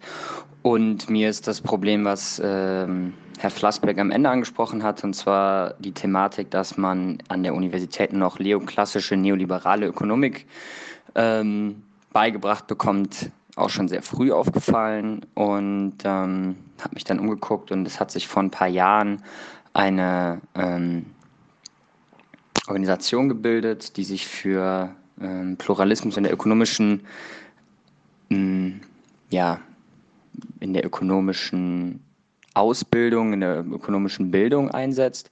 Und da habe ich mich angeschlossen und wir haben die letzten, dann die letzten Jahre daran gearbeitet, ähm, Studenten darauf aufmerksam machen, dass halt das, was in der Uni unterrichtet wird, nicht das Einzige ist, haben Lectures veranstaltet oder äh, Diskussionsrunden. Und was mir dabei aufgefallen ist, dass es dann doch immer die gleichen Leute sind, die sich sowieso schon für die Thematik interessieren.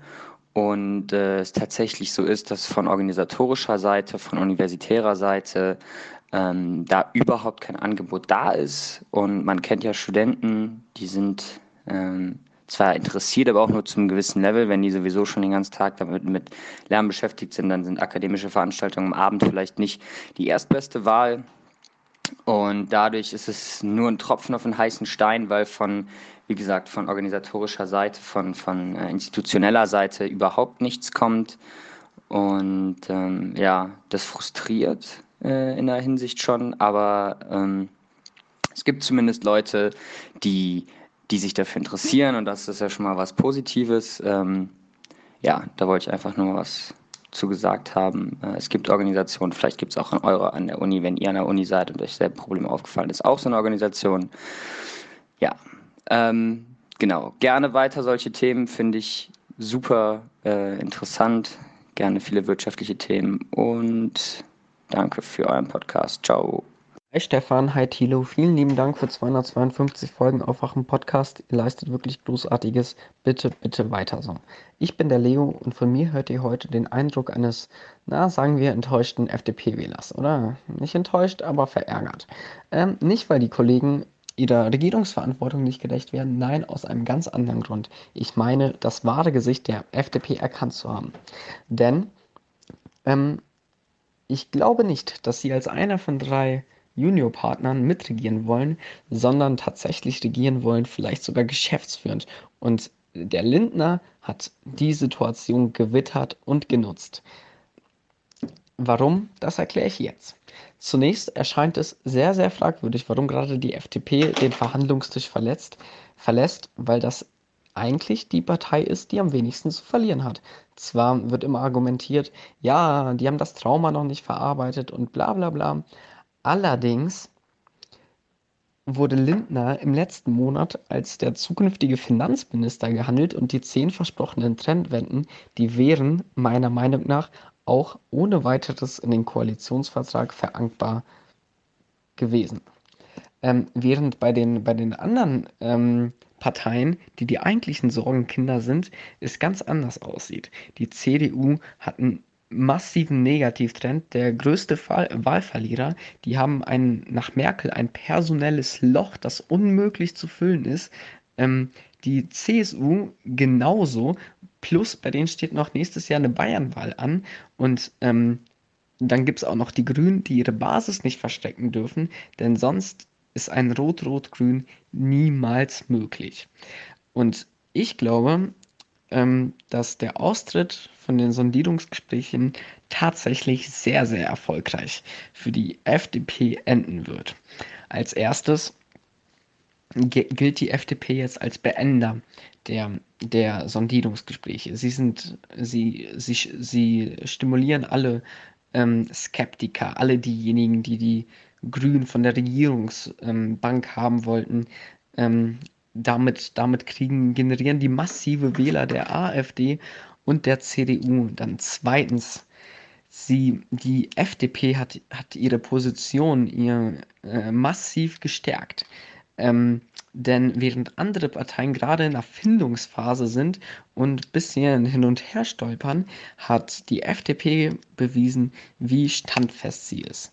Und als drittes Punkt, als dritter Punkt, ähm, haben sie jetzt die Chance erkannt, ihren, ihren größten, ähm, äh, ihren, ihre, ihre größte Hürde äh, zur Macht äh, zu attackieren, und zwar die Merkel-CDU. Ähm, Merkel bürgt oder müsste eigentlich für Jamaika bürgen. Es war unklar, ob sie bei Neuwahlen überhaupt antreten würde. Ohne Merkel liegt die CDU am Boden und das ist die Chance für ähm, für eine starke ähm, schwarz-gelbe äh, Regierung, auf die Lindner wohl aus ist. Und ähm, ich glaube, ähnlich wie, wie du, Stefan, dass das ganze politisches Kalkül war und dass, dass wir uns da auf einiges gefasst machen können. Allerdings hat das Ganze auch zwei gute Sachen. Die AfD wird wohl Stimmen verlieren. Die, die, die Kollegen merken, merken langsam, die Wähler, dass wenn 14 Prozent bei so einer Spaßpartei sind, ähm, dass dann keine vernünftige Regierung zustande kommt und die AfD-Wähler werden wohl zur FDP wandeln. Und die Politik des Schweigens wird gebrochen. Früher galt es, sich nicht zu positionieren, das ist der Schlüssel zu Erfolg. Jetzt scheint es anders zu werden. Vielen Dank fürs Zuhören. Hier war der Leo. Hallo Tilo, hallo Stefan. Ich habe letztens mit einem leitenden Ingenieur aus dem VW-Konzern gesprochen, aus dem Bereich Elektronik, und habe ihn gefragt, ähm, wann, es, wann es denn soweit sein wird, dass VW ein Elektrofahrzeug für den chinesischen Markt bereitstellen wird. Und er meinte, das wird wohl nicht vor 2020 der Fall sein und dass es da einige Schwierigkeiten gäbe. Und da habe ich ihn gefragt, was denn diese Schwierigkeiten seien. Und er meinte, dass es so sei, dass die chinesische Regierung vorgebe, ähm, von für bestimmte Komponenten des Fahrzeugs, dass diese nur von ja, von der chinesischen Regierung zertifizierten Zulieferern geliefert werden dürften, unter anderem die Batterie. Und dass auf dieser Whitelist der Zulieferer eigentlich fast ausschließlich chinesische Konzerne stünden und dass das den Hintergrund habe, dass auch die Elektroautoquote den Hintergrund habe, dass ähm, die chinesische ja, Staatsführung ähm, der Ansicht sei, dass sie den Rückstand, den sie in der Verbrennungsmotortechnologie haben, nicht einholen können und deswegen auch diese Elektroautoquote eingeführt haben.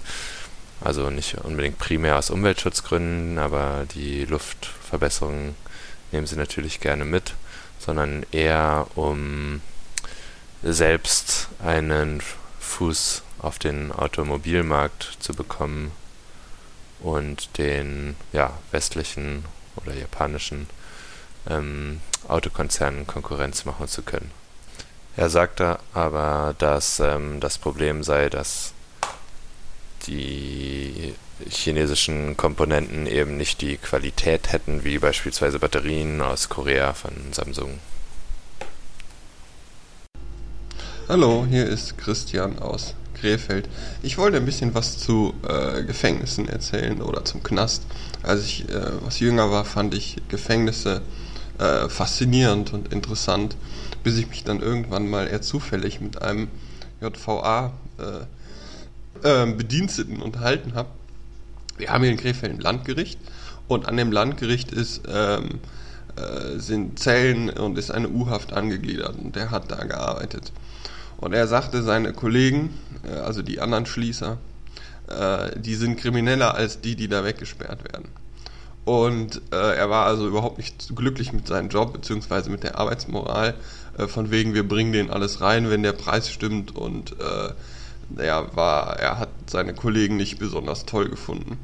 Und äh, ich werde nachher noch einen Link in die Kommentare setzen über einen Ausbruch aus der Urhaft in Krefeld. Da ist einer, der hat mit einem Bediensteten, mit einem JVA-Bediensteten zusammengearbeitet und ähm, so hat so den Ausbruch geschafft. Dann habe ich mal einen kennengelernt, der saß äh, eineinhalb Jahre ähm, nicht hier in Urhaft, sondern im regulären äh, Knast und den hat das total fertig gemacht. Der ist überhaupt nicht mehr äh, damit klargekommen. Vor allen Dingen habe ich den natürlich nach Geschichten gefragt und er war in einer Doppelzelle mit einem Polen und er sagte, wenn du so eineinhalb Jahre oder auch nur ein paar Wochen mit jemandem auf der Zelle verbringst, du kannst irgendwann jedes Geräusch macht dich aggressiv und den Geruch des anderen äh, und das wäre alles ganz schlimm. Und er erzählte dann von einer Geschichte, ähm, von einem, äh, die passiert ist, als er da war. Und zwar hat sich einer äh, selbst umgebracht, auch auf so einer Doppelzelle. Und äh, der hat das so gemacht, dass er äh, sich die äh, an den Tisch gesetzt hat, einen Eimer auf den Boden gestellt hat, die Pulsadern aufgeschnitten und dann in den Eimer geblutet. Also noch dran gedacht, dass nicht alles dreckig wird. Und äh, ich glaube, die Geschichte hat er mir nur erzählt, weil wenn sich dein Zellennachbar Partner umbringt, dann kriegst du eine Einzelzelle. Und er hätte, glaube ich, gerne eine Einzelzelle gehabt. Ja, das sind so, das ist natürlich nichts äh, Repräsentatives, das sind nur so Einzelgeschichten, die ich mal vor einigen Jahren gehört habe, wo man mal vorsichtig sein muss, was davon stimmt, aber in den beiden Fällen bin ich mir sehr, sehr sicher, was die beiden erzählt haben, war schon äh, so, wie sie es erlebt haben. Ähm, warum sollte man sich um Leute kümmern, die im Gefängnis sitzen? Das ist doch völlig egal und das sind doch eher alles böse Menschen und das kann es doch egal sein. Naja, ich sehe das nicht so, weil äh, man hat ja ein Recht, irgendwann wieder rauszukommen und dann äh, irgendwann wieder ist die Strafe abgehandelt und dann äh, geht's, sollte es irgendwie weitergehen. Und jetzt ist natürlich die Frage, wie viele Menschen betrifft, betreffen denn die Zustände in deutschen Gefängnissen? Und äh, laut Statistisch, Statistischem Bundesamt sind das etwa haben wir im Jahr etwa eingesperrt 60.000 Menschen. Das ist also im Gegensatz zu den USA, wo es glaube ich so in die Hunderttausende geht, ist das nicht viel. Aber ähm, naja, doch schon ein paar. Was mich, äh, die nächste Frage, die ich eigentlich vor der Bundestagswahl hatte, weil sich ja irgendwie niemand für die Leute im Knast interessiert, ist irgendwie, ob die eine Wahl, äh, ob die wählen dürfen und ob das irgendwie eine interessante Wählergruppe ist. Aber 60.000 ist es, glaube ich, relativ, äh, relativ äh, zu vernachlässigen. Es ist sowieso eine komische Idee, Leute äh, wegzusperren und ähm, äh, also, also als Konzept, so du hast ja was getan und die Gesellschaft äh, will dich nicht mehr haben und wir sperren dich weg. Die Politiker sagen, es gäbe eine Rehabilitation und die Möglichkeiten zur Therapie und zur Aufarbeitung der Strafe und so weiter. Aber wenn man sich das mal genauer anguckt, dann ist es faktisch so, äh, die geben dann Scheiß drum. Also wenn man den, äh, die Gewerkschaft der äh, JVA-Beamten, also der, der Strafvollzugsbeamten, äh, die Gewerkschaft klagt über Unterbesetzung und die haben äh, zu wenig Leute und äh, die Qualität der Ausbildung kann ich natürlich nichts zu sagen. Das wird vom Bundesland zu Bundesland sehr wahrscheinlich unterschiedlich sein. Aber alles in allem sind die eigentlich äh, unterbesetzt und äh, die Knäste zu voll und natürlich zu alt. Ähm, das ist alles, äh, wer sich dafür äh, ein bisschen interessiert wie ich, der hat die Möglichkeit, äh, das Buch von Joe Bausch äh, mit dem Titel Knast äh, zu lesen. Der hat, äh, der ist Arzt im Gefängnis und der hat ein Buch geschrieben. Das kann einem ganz schön, ein bisschen ganz schön an die Nieren geben, aber wer einen echten Einblick haben will, ein bisschen verstellt, weil er reitet weder seine Kollegen noch andere in die, in die Scheiße, weil die Zustände in einigen JVAs wirklich schlimm sind. Äh, aber wer da sich informieren möchte, kann das machen. Ich werde in den Kommentar unter äh, noch ein paar Links setzen über die Zustände in deutschen Gefängnissen. Und äh, ja, euch noch einen schönen Tag. Einschub, posttraumatische G20-Gipfel-Nachbearbeitung, Scholz beim Sonderausschuss der hamburgischen Bürgerschaft am vergangenen Donnerstag. Rückschau auf die Frage, welche Fehler Olaf Scholz selbst gemacht habe, antwortete er am 9.7., also am Sonntag des G20-Gipfel, als er zu Ende war, kurz dem Hamburger Abendblatt. Diese Frage beschäftigt mich natürlich nicht erst heute. Das müssen wir auch parlamentarisch aufarbeiten. Ich werde eine Regierungsklärung dazu abgeben. Wir werden auch eine genaue Lageanalyse vornehmen, ob wir etwas hätten anders machen können, um die Gewaltexzesse zu verhindern. Zitat Ende. Und nur darum geht es die ganze Zeit, die Gewaltexzesse. Ob es wirklich richtig war, den Gipfel ohne Rücksprache mit der Bevölkerung in die Stadt zu holen, das wird zumindest von SPD, Grüne, CDU, FDP und der AfD in der Stadt überhaupt nicht diskutiert. Einzig die in der Bürgerschaft vertretene Fraktion der Hamburger Linkspartei stellt immer wieder die Frage nach der Sinnhaftigkeit solcher Riesengipfel. Chancellor Özdemir, einer der beiden Fraktionsvorsitzenden der Linken, zitierte in der Befragung von Scholz einen Wissenschaftler mit der Aussage, dass G20-Gipfel nicht mehr polizeilich, sondern nur noch militärischen Mitteln zu sichern seien. Scholz wirkte mit genügender Herablassung den Versuch Özdemirs ab, hier einen grundsätzlichen Punkt zu machen und antwortete, das ist so weit weg, dass ich nicht weiß, wie man darauf kommen kann. Das ist tiefster marxistischer Keller. Lassen Sie das da tief verborgen. Der Ausschussvorsitzende Milan Pein von der SPD wirkte Özdemir auch rüde ab, als sie Scholz zu den Kosten des Gipfels befragen wollte mit dem Hinweis, der Punkt sei vom der vorgesehenen Tagesordnung nicht gedeckt. Im Verlauf der Befragung fand Scholz es auch schwierig, linksextremistische Gedanken nachzuvollziehen. Nun gut. Es gibt insgesamt drei Befragungstermine mit Scholz zu drei Themenkomplexen. Am vergangenen Donnerstag ging es um die Vorbereitung des Gipfels, und um die Frage, wie der Gipfel denn trotz Warnungen von Seiten der Polizei vor massiven Krawallen überhaupt in Hamburg stattfinden konnte. Scholz wurde nach eigener Aussage wohl am 19.11.2015 von der Kanzlerin gefragt, ob Hamburg den Gipfel austragen möchte. Scholz hat dann wohl noch im selben Telefonat seine grundsätzliche Zusage an Merkel gegeben.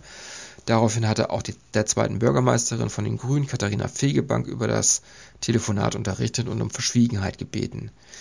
Zehn Tage später lehnten die Hamburgerinnen bei einem Referendum mit knapp 52 Prozent eine internationale und kapitalistische Großveranstaltung ab. Hamburg hatte sich für die Austragung der Olympischen Sommerspiele 2024 beworben.